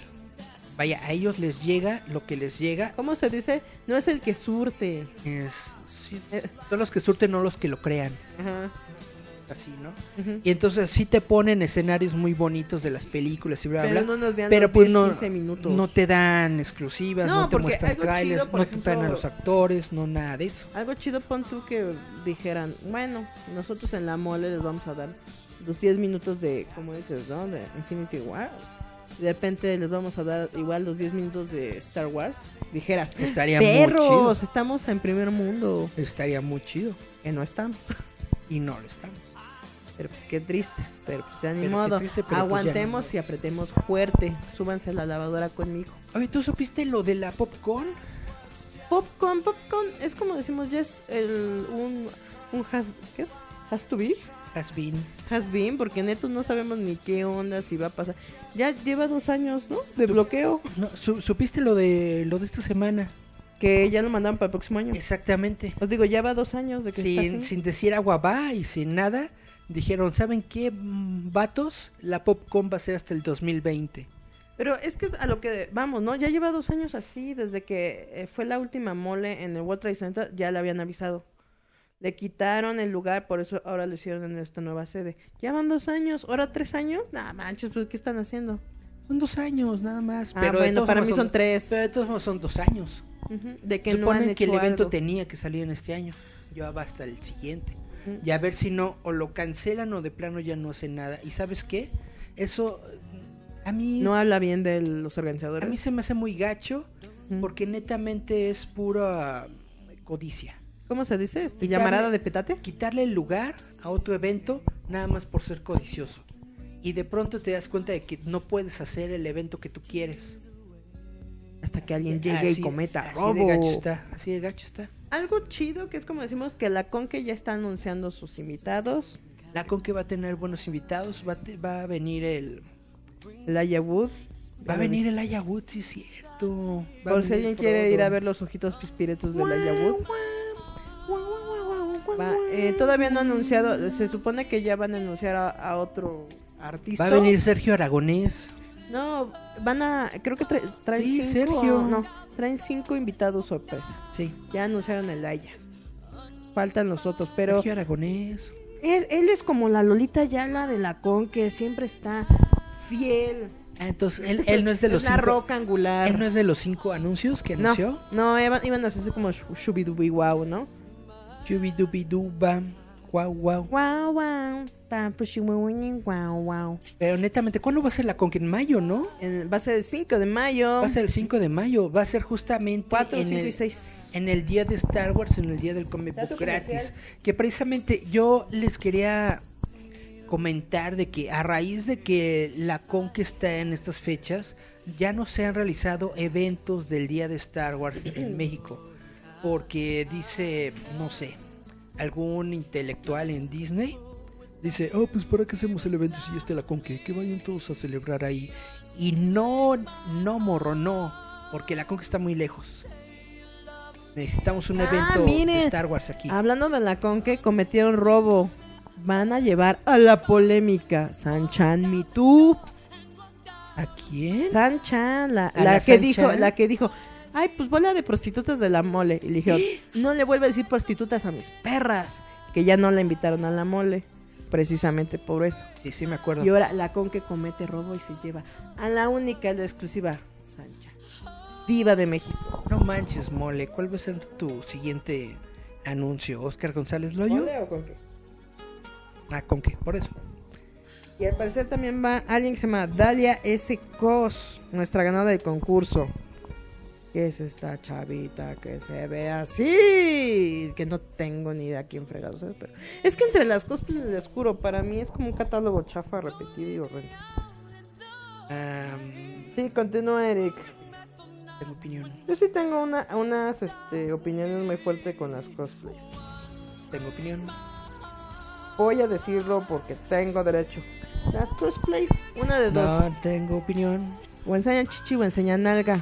Muy pocos cosplay, tanto hombres, mujeres y cosmakers, realmente hacen diseños chidos. Realmente interpretan al personaje. Pero la mayoría vende el pezón. Hay que ser honestos. Si eres hombre, vendes el cuerpazo de cuadritos. Si eres mujer, vendes el pezón. No le ponen eh, mucho empeño. Ellos nada más quieren mostrar medio pezón y la raja de la tanga. Por eso yo nunca las distingo porque digo, pues es la misma encuerada esta que la encuerada del otro, ¿no? Nada más quieren mostrarse en bikini. Perdón, pero así son. Cuando hacen sus crossplays, que son crossplay versión lingerie sexy del monito, pues Batman tiene una maldita armadura, tiene que ser un hombre alto, fuerte y fornido, no con una tanga y unas pezoneras negras. Ese no es Batman. Esa es tu versión que tienes de saliendo del metro.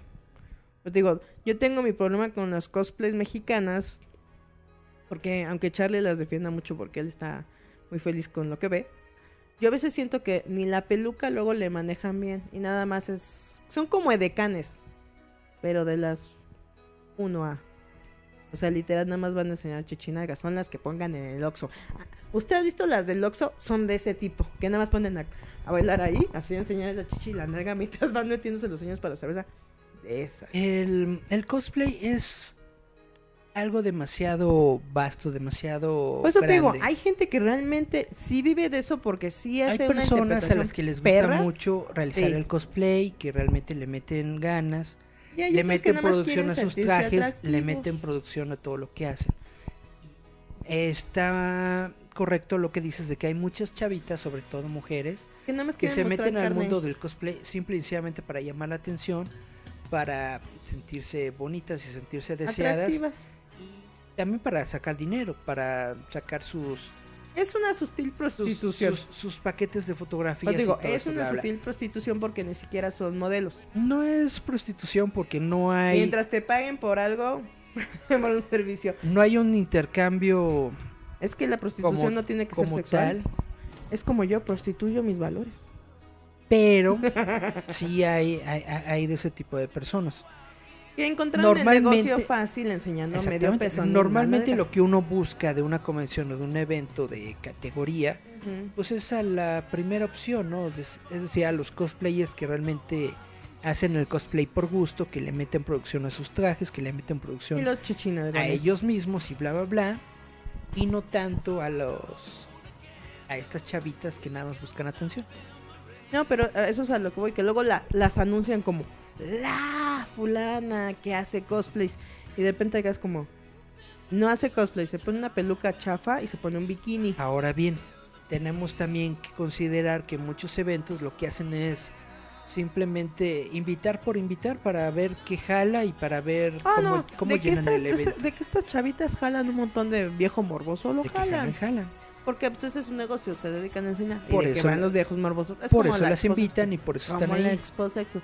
Pero eso es a lo que voy. De repente. Netamente se me, se, me hace medio gacho este anuncio de la Conque, sobre todo porque ya lo leí, dice agropecuarios del mundo, una onda así. O sea, netamente la Conque está apostándole al, al morbo, a polémica.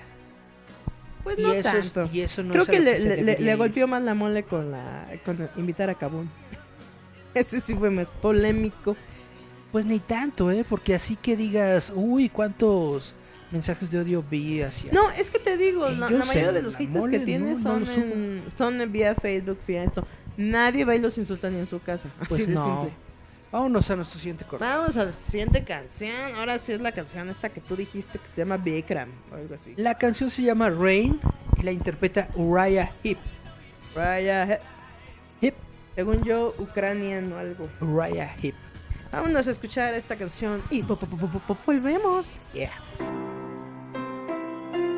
Escúchanos a través de la frecuencia de radio Enciende tu mente con Giant Metal Roboto.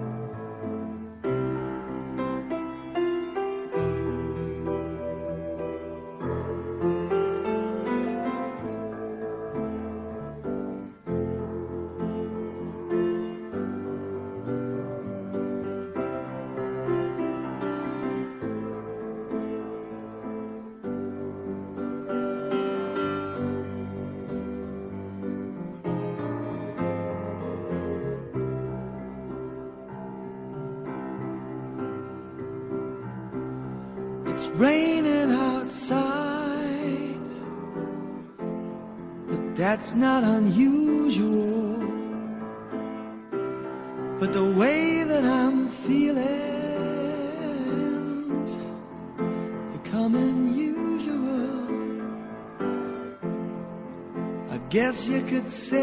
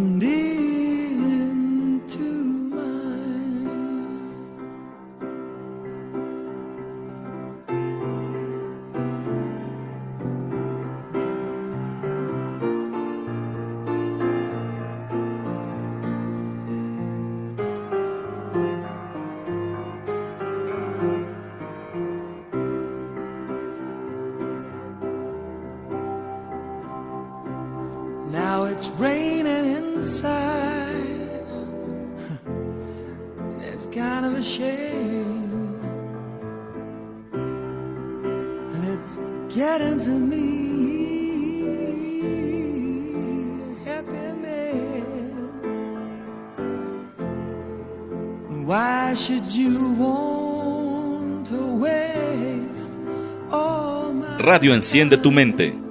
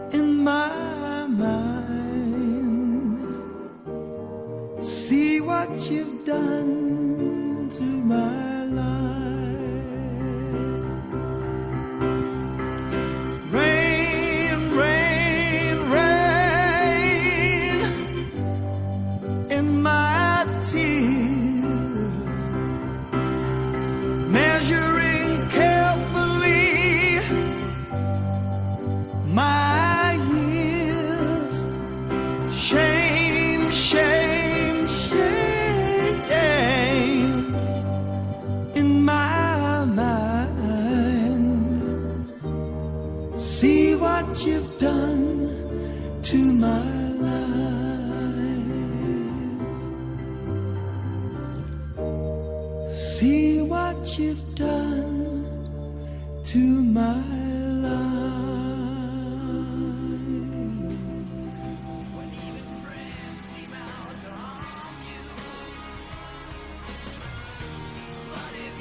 Estás escuchando a Giant Metal Roboto a través de radio. Enciende tu mente.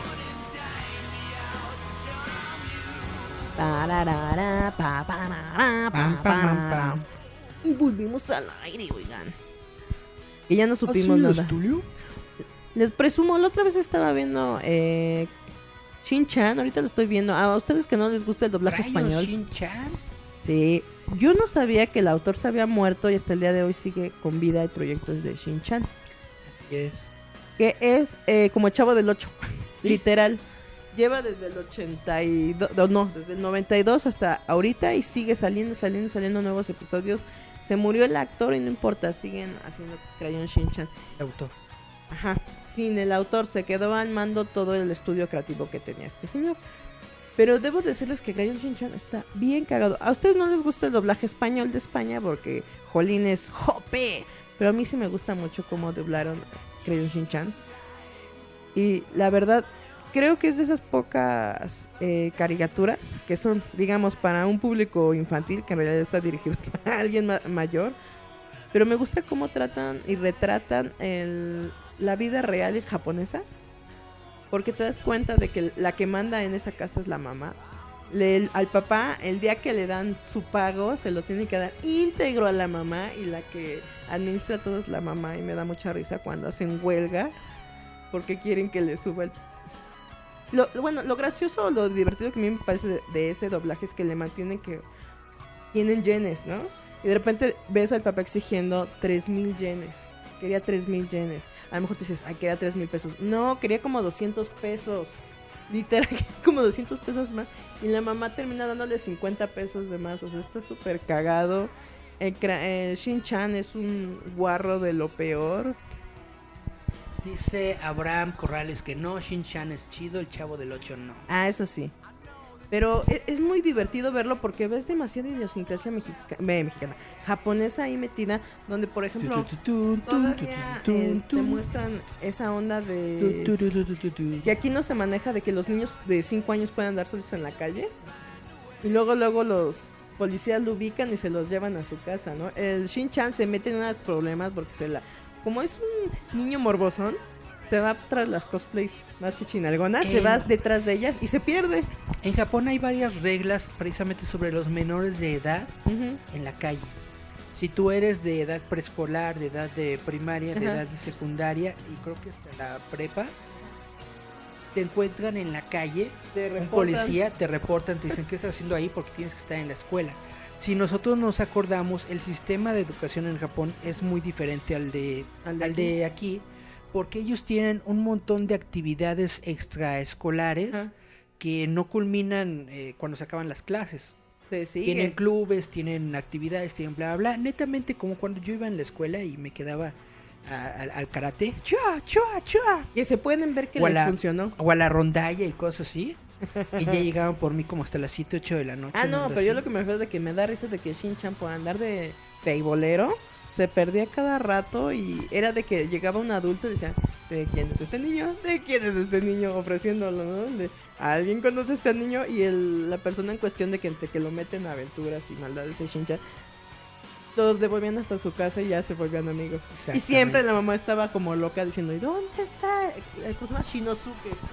Está muy cagado. Shinosuke. Está eh, todos los episodios hasta desde que empezó hasta la hasta ahorita los nuevos en YouTube, chequenlos porque ¿Te se, cae? se van a se van a reír como Desde yo. los que es 60, 70, desde desde los desde el Shin-Chan? 92 está Shin-Chan. Desde el 92. Pero está muy cagado cuando le dice, "Eh, papá, vamos a hacer este el el baile de los de las trompas." Y el papá también se encuera con el Shin-Chan y está Shin-Chan con su mini penecillo, ¿no? Y el papá, mamut, mamut, mamut. Y los termina viendo el jefe porque están en unos balnearios. eh, de esos ya saben, los balnearios japoneses donde están. Los Y baños está públicos, el sí. Shin-Chan y el papá. Y, y ahí ves a Shin-Chan con su pilín. Oye, el papá, mamut, mamut. Y el jefe viéndolos y dice, no. Y, no- y ya nomás ves al papá y no, perdón, perdón. Porque la Ah, yo pensé que iba a salir el jefe con ¿Está otra viendo? Cosa. ¿no? tiranosaurio. No, pero estaba muy cagado porque manejan, te digo, mucha inocencia japonesa que a lo mejor tú, eh, tú no notas pero que es la idiosincrasia real, ¿no? Algo que me da mucha risa es la mamá cuando va a comprar, cómo se pelea por los precios, ¿no? Yo estuve buscando mucho el cambio yen México Peso México, peso y te da risa porque eh, llega un momento en donde hay un episodio donde su eh, amiguito de Shin-Chan lo mandan a comprar, ya sabes, la carne y una de estas lechugas eh, chinas y demás. Se le pierde el monedero. ¿Cuánto crees que era? Como 200 pesos. No, se supone que eran como 1500 yenes, ¿no? Tú dirás, ay, 1500 pesos. No, eran como 200 pesos. 100 yenes es un dólar. Un dólar son 19 pesos. No, pero me da risa porque era muy poquito, ¿no? Y entonces Mm. está. Porque tiene. Shin-Chan tiene. Mil su- yenes son 10 dólares. 100 Que son como. Pues sí, pero es muy chistoso porque está ahí el, buscando la cartera del amiguito y el Shin-Chan encuentra un monedero, ¿no? Y le dicen, no se preocupen, encontré un monedero, de aquí pagamos. Dice, no, Shin-Chan, porque tiene un, un escuadrón, ¿no? Llama el, el ejército de Kazukabe. Kazukabe es el distrito donde vive Shin-Chan. Me da risa porque dice, no, mejor devolvamos el monedero y a lo mejor esa persona en recompensa le va a hacer el una favor a nuestro amigo Masao. Dice, sí, vamos a buscar. Dice, busca Shin-Chan la credencial de quien le pertenece. Abre el monedero y irá de su mamá. Y Shin-Chan con la cara de vergüenza porque la mamá traía como 3 mil yenes. Hagan de cuenta 500 pesos. Y dice, no, esta persona es muy pobre. No creo que pueda ayudarnos. Dice, Shin-Chan, dinos de quién es. Y de repente llega la mamá. Ah, ¿cómo ¿cómo están niños? Ay, encontraron mi cartera, la perdí. Y dice, ah, es de usted. Dice, toma mamá, no pasemos vergüenzas aquí. Y ya le platican y le dice, ay, no te preocupes más, yo te pago tus compras. Y dice, en serio, sí, dice, mamá, no nos dejes en ridículo, porque no le alcanzaba. No alcanzaba. Pero eh, está muy divertido eso porque ves realmente eso de cómo se llevan en la escuela, las pandillas, ¿no? Porque salen unas chicas pandilleras que se llaman la Escuadrón Escarlata, que son esas chavitas pandilleras de secundaria preparatoria. Están muy cagadas porque se hacen sus disques, ya sabes, ¿no? Para hacer más rudas, como las cholas, hagan de cuentas. A mí me gustan las pandillas japonesas de, de hombres que tienen su- Ah, así bien rock and su- ¿no? sus, sus, sus trajes de la, de la prepa, ¿no? Y tienen sus ondas tipo Naruto. Con su Como cabello samurai. así largo. ¿Ya regresaste del Cobra Kai? Lo expulsaron. no, pero eso es lo que le hicimos. Es muy divertido porque eh, hagan de cuenta el JoJo Bizarre Adventure así. Como el Jojo. Pero De hecho, yo en algún otro de mis eh, anhelos es comprarte tu de la peluca, vida loco. es tener mi, mi peluca de, and rollero. de Ya ves, ¿no te acuerdas que en la TNT llegamos a de ver esa peluca? Venden de, esa de- de peluca Gandaya japonés, sí. que se llama así como Yakuza, algo así. Yakuza. Me- de hecho, me quiero ir a Japón A comprarte tu con mi peluca. peluca, sí. Sí la venden, yo la vi en la Y mi, TNT. y, y- y- y mi kimono. Acá toda bien fuerte. Que lo Unos cagado tatuajes. es que eh, atrás de eso viene el nombre de la pantalla, tu apodo y de qué distrito viene para poderte agarrar patadas. que- Exactamente. Y eso lo ves en el Crayon Shinchan. Toda esa onda, o por ejemplo, eh, va- tienen otra aventura donde quieren ir a comprar un coche. ¿Cuánto crees que costaba el coche? Eh, un millón de yenes. Co- co- costaba un millón ochocientos mil yenes. Y tú dices, ay, un millón. ¿Y cuánto creen que es en México? 80 mil pesos. No, son este como 400 mil pesos, o sea, como si fueras a comprar una camioneta. Que aquí también, pero me encanta porque se las iban a vender como a 10, 10 este, años a pagar. Y era un suru, literal, pero te daba risa porque padricísimo, ¿eh? Pero te, pero te da risa ese como, ¿cómo se puede decir? Esa comparación o comparativa que haces de una sociedad japonesa que tú crees que te lo ganas con, eh, que es como tipo anime a la de mexicana y es exactamente como la sociedad mexicana y lo refleja Shin-Chan de una manera muy simpática. Pues hay muchas cosas en las que somos muy similares, somos seres humanos. No, De pero hecho, creo que tenemos más similaridades con Japón que con los Estados Unidos. Algo que a mí me da risa es de que, por ejemplo, ahí en Crayon Shin-Chan también eh, están jodiendo mucho a las hermanas de Masae, la mamá. Porque, por ejemplo, este Shin-Chan no le dice mamá a su mamá, le dice Masa, eh, Masae como su nombre y es como decir aquí tu mamá, ¿no? Igual a su papá le dice Hiroshi. Y es muy cagado porque sus hermanas de su mamá las quieren casar. Les están haciendo citas y la, la hermana menor dice, ¿qué no ves que yo quise una mujer independiente y vive en estos eh, ¿No, departamencitos tiene, ¿No chiquititos?" tienen Tinder en Japón? No, ¿sabes cómo la manejan como en la antigua que les hacen como citas? Con Citas- familias. ¿Citas a ciegas? Sí, pero con ¿O familias arregladas? Arregladas. Pero le muestran, haz de cuenta, la foto de qué familia es. Ah, no manches, eso. como en la India. No, pero ya ves que ya es así literalmente a ciegas. No, a ella todavía le dan la opción No, de lo, lo- lo que pasa es que en, en- en la India se supone que las mamás... Pero eso, pero eso ya no, son de arreglados. también en China. Ahí Las, les- las, las mamás van con una carpeta llena de morros. Y van, este, mira, mi, mi hijo es este, fulano, Sí. está en la universidad, hizo esto, Es hizo un buen esto otro, bla, partido. bla, sí. Pero e- eso es lo gracioso porque a las hermanas de Masae así les es que es gracioso. La mayor se llama me- Misae, su mamá es Masae y la otra es eh, Musae. Musai. Es, es chistoso, pero es como le contaba a Eric que e- este Shinchan como tiene cinco años no conocía que tenía tías. Y cuando las conoce les da mucha risa porque son igual de terribles que la mamá. Y se da cuenta que la codería viene desde la abuelita, porque su mamá de Shinchan es bien coda. Para todo quiere ahorrar, por eso le da mucha risa conocer a toda su familia. Y es algo que eh, digo que está divertido, ¿no? Porque te muestra una verdadera vida japonesa.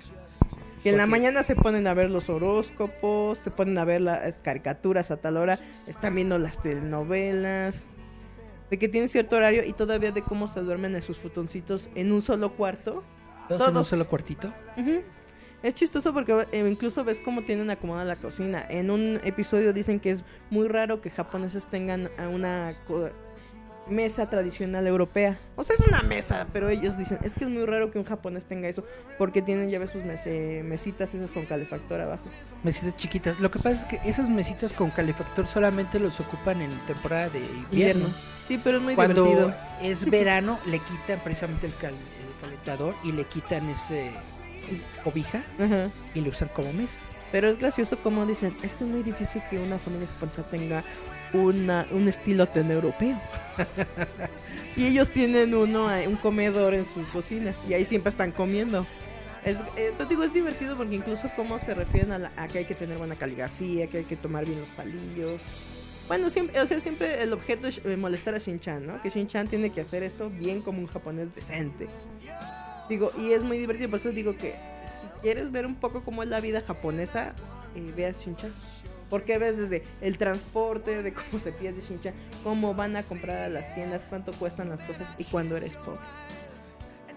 Y tienen que comprar maruchas. Que es lo más cagado porque la mamá, como es medio borola tacuche, luego dice que van a comprar un montón de carne de ternera. Pero la mamá siempre está espavida de todas las super ofertas que hay en el super. Y es exactamente como le hacen las mujeres aquí. Buscan sus cupones y van a ver lo más barato. Y te digo que tiene como ese tipo de reflejo contemporáneo con nuestra sociedad. Donde incluso Shin-Chan quiere cosas del superhéroe, que es como dices, de Super Sentai. Ay, lucha. el verdecito, ¿cómo se llama? Bueno, aquí en España le ponen superhéroe. Mr. Héroe. Ajá. Mr. Hero. De Y su hecho, Godzilla es el monstruo del trasero. fue tan, fue tan popular ese personaje que tiene su propio manga. Con las historias de, de Mr. Hero. Hay un episodio donde le dice a su papá, juega conmigo. La, la niñita que está con el superhéroe se llama este Mimi. Y le dice, yo voy a ser este superhéroe y tú vas a ser la niñita, ¿no? Y el papá empieza a jugar unas jaladas de, ay, soy una niña, pero no soy Mira, y empieza a darle vueltas a la casa. Empieza a hacer cosas impresionantes que las mujeres reales no pueden. Y empieza a mover las patas y están jugando en el baño. Y de repente llega la mamá y se le suelta una tranquiza al papá porque dice, ¿ya empezaste de degenerado? Porque luego le dice, Hiroshi, ven- vente conmigo, vámonos. Huyamos de este mundo. Y está moviendo la mona que dice, ah, no quieres. Dice, soy una jovencita candente, mis pechos todavía son grandes. Y se estaba bañando y le da una tranquiza a la mamá. Y llega Shin-Chan con su mamá y dice, no, ya no voy a jugar con mi papá en el baño se va. Porque, digo, eso es lo divertido como muestran que todavía eh, hay un matriarcado impresionante donde el hombre todavía es golpeado en Japón. Porque el papá luego demuestran que es un morbosón. O también de que el papá le apestan las patas. O en una está el papá dormido y el Shin-Chan le pone el- su propio zapato. Y dice, no, no, que sueña que está soñando con algo apestoso. Son sus propios zapatos. Digo, está muy divertido. Un- Una recomendación para ustedes que les gusta el anime, vean a Shin-Chan. Se van a divertir, les va a sacar más de una carcajada. Y van a saber que la pobreza es universal. Con mil yenes no la haces. La pobreza es universal aquí y en China. Es que a mí me da mucha risa cuando dice, eh, papá, que te van a subir la mesada y te van a dar solamente 150 yenes, que son como 20 pesos. Así bien se dice, nada más te va a alcanzar por un refresco. Pero la mamá le subió su mesada al papá.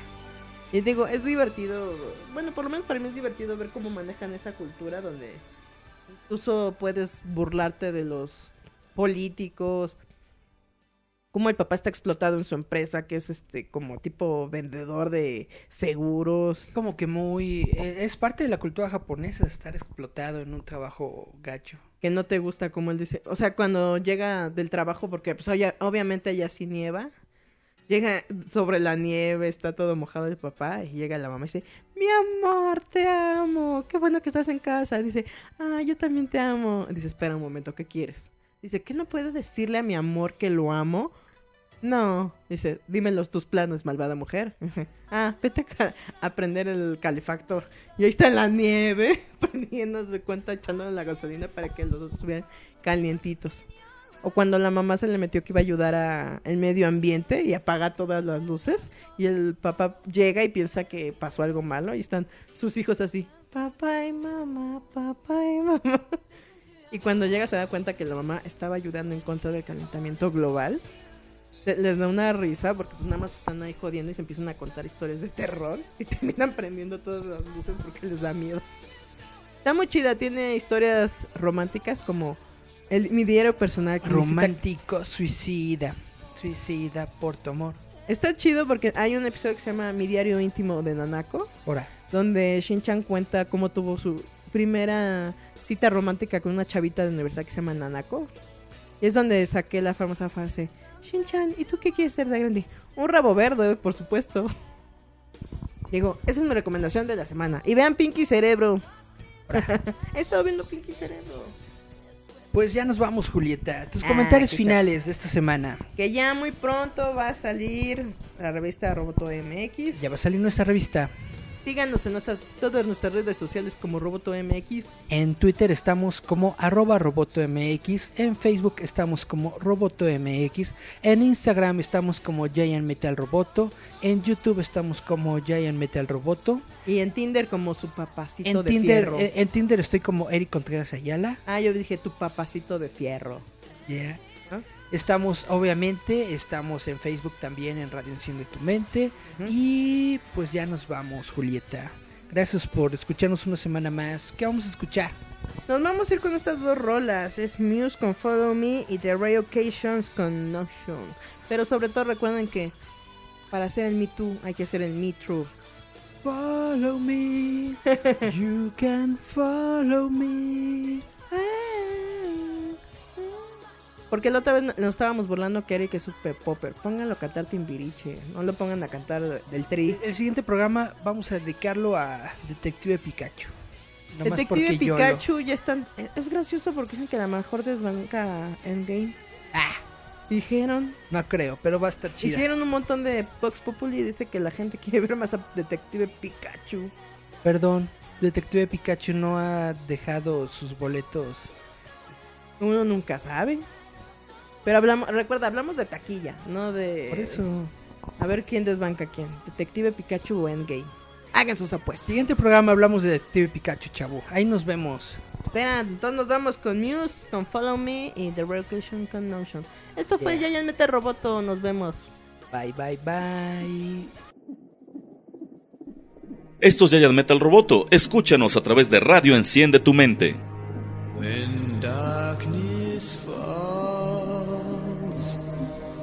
and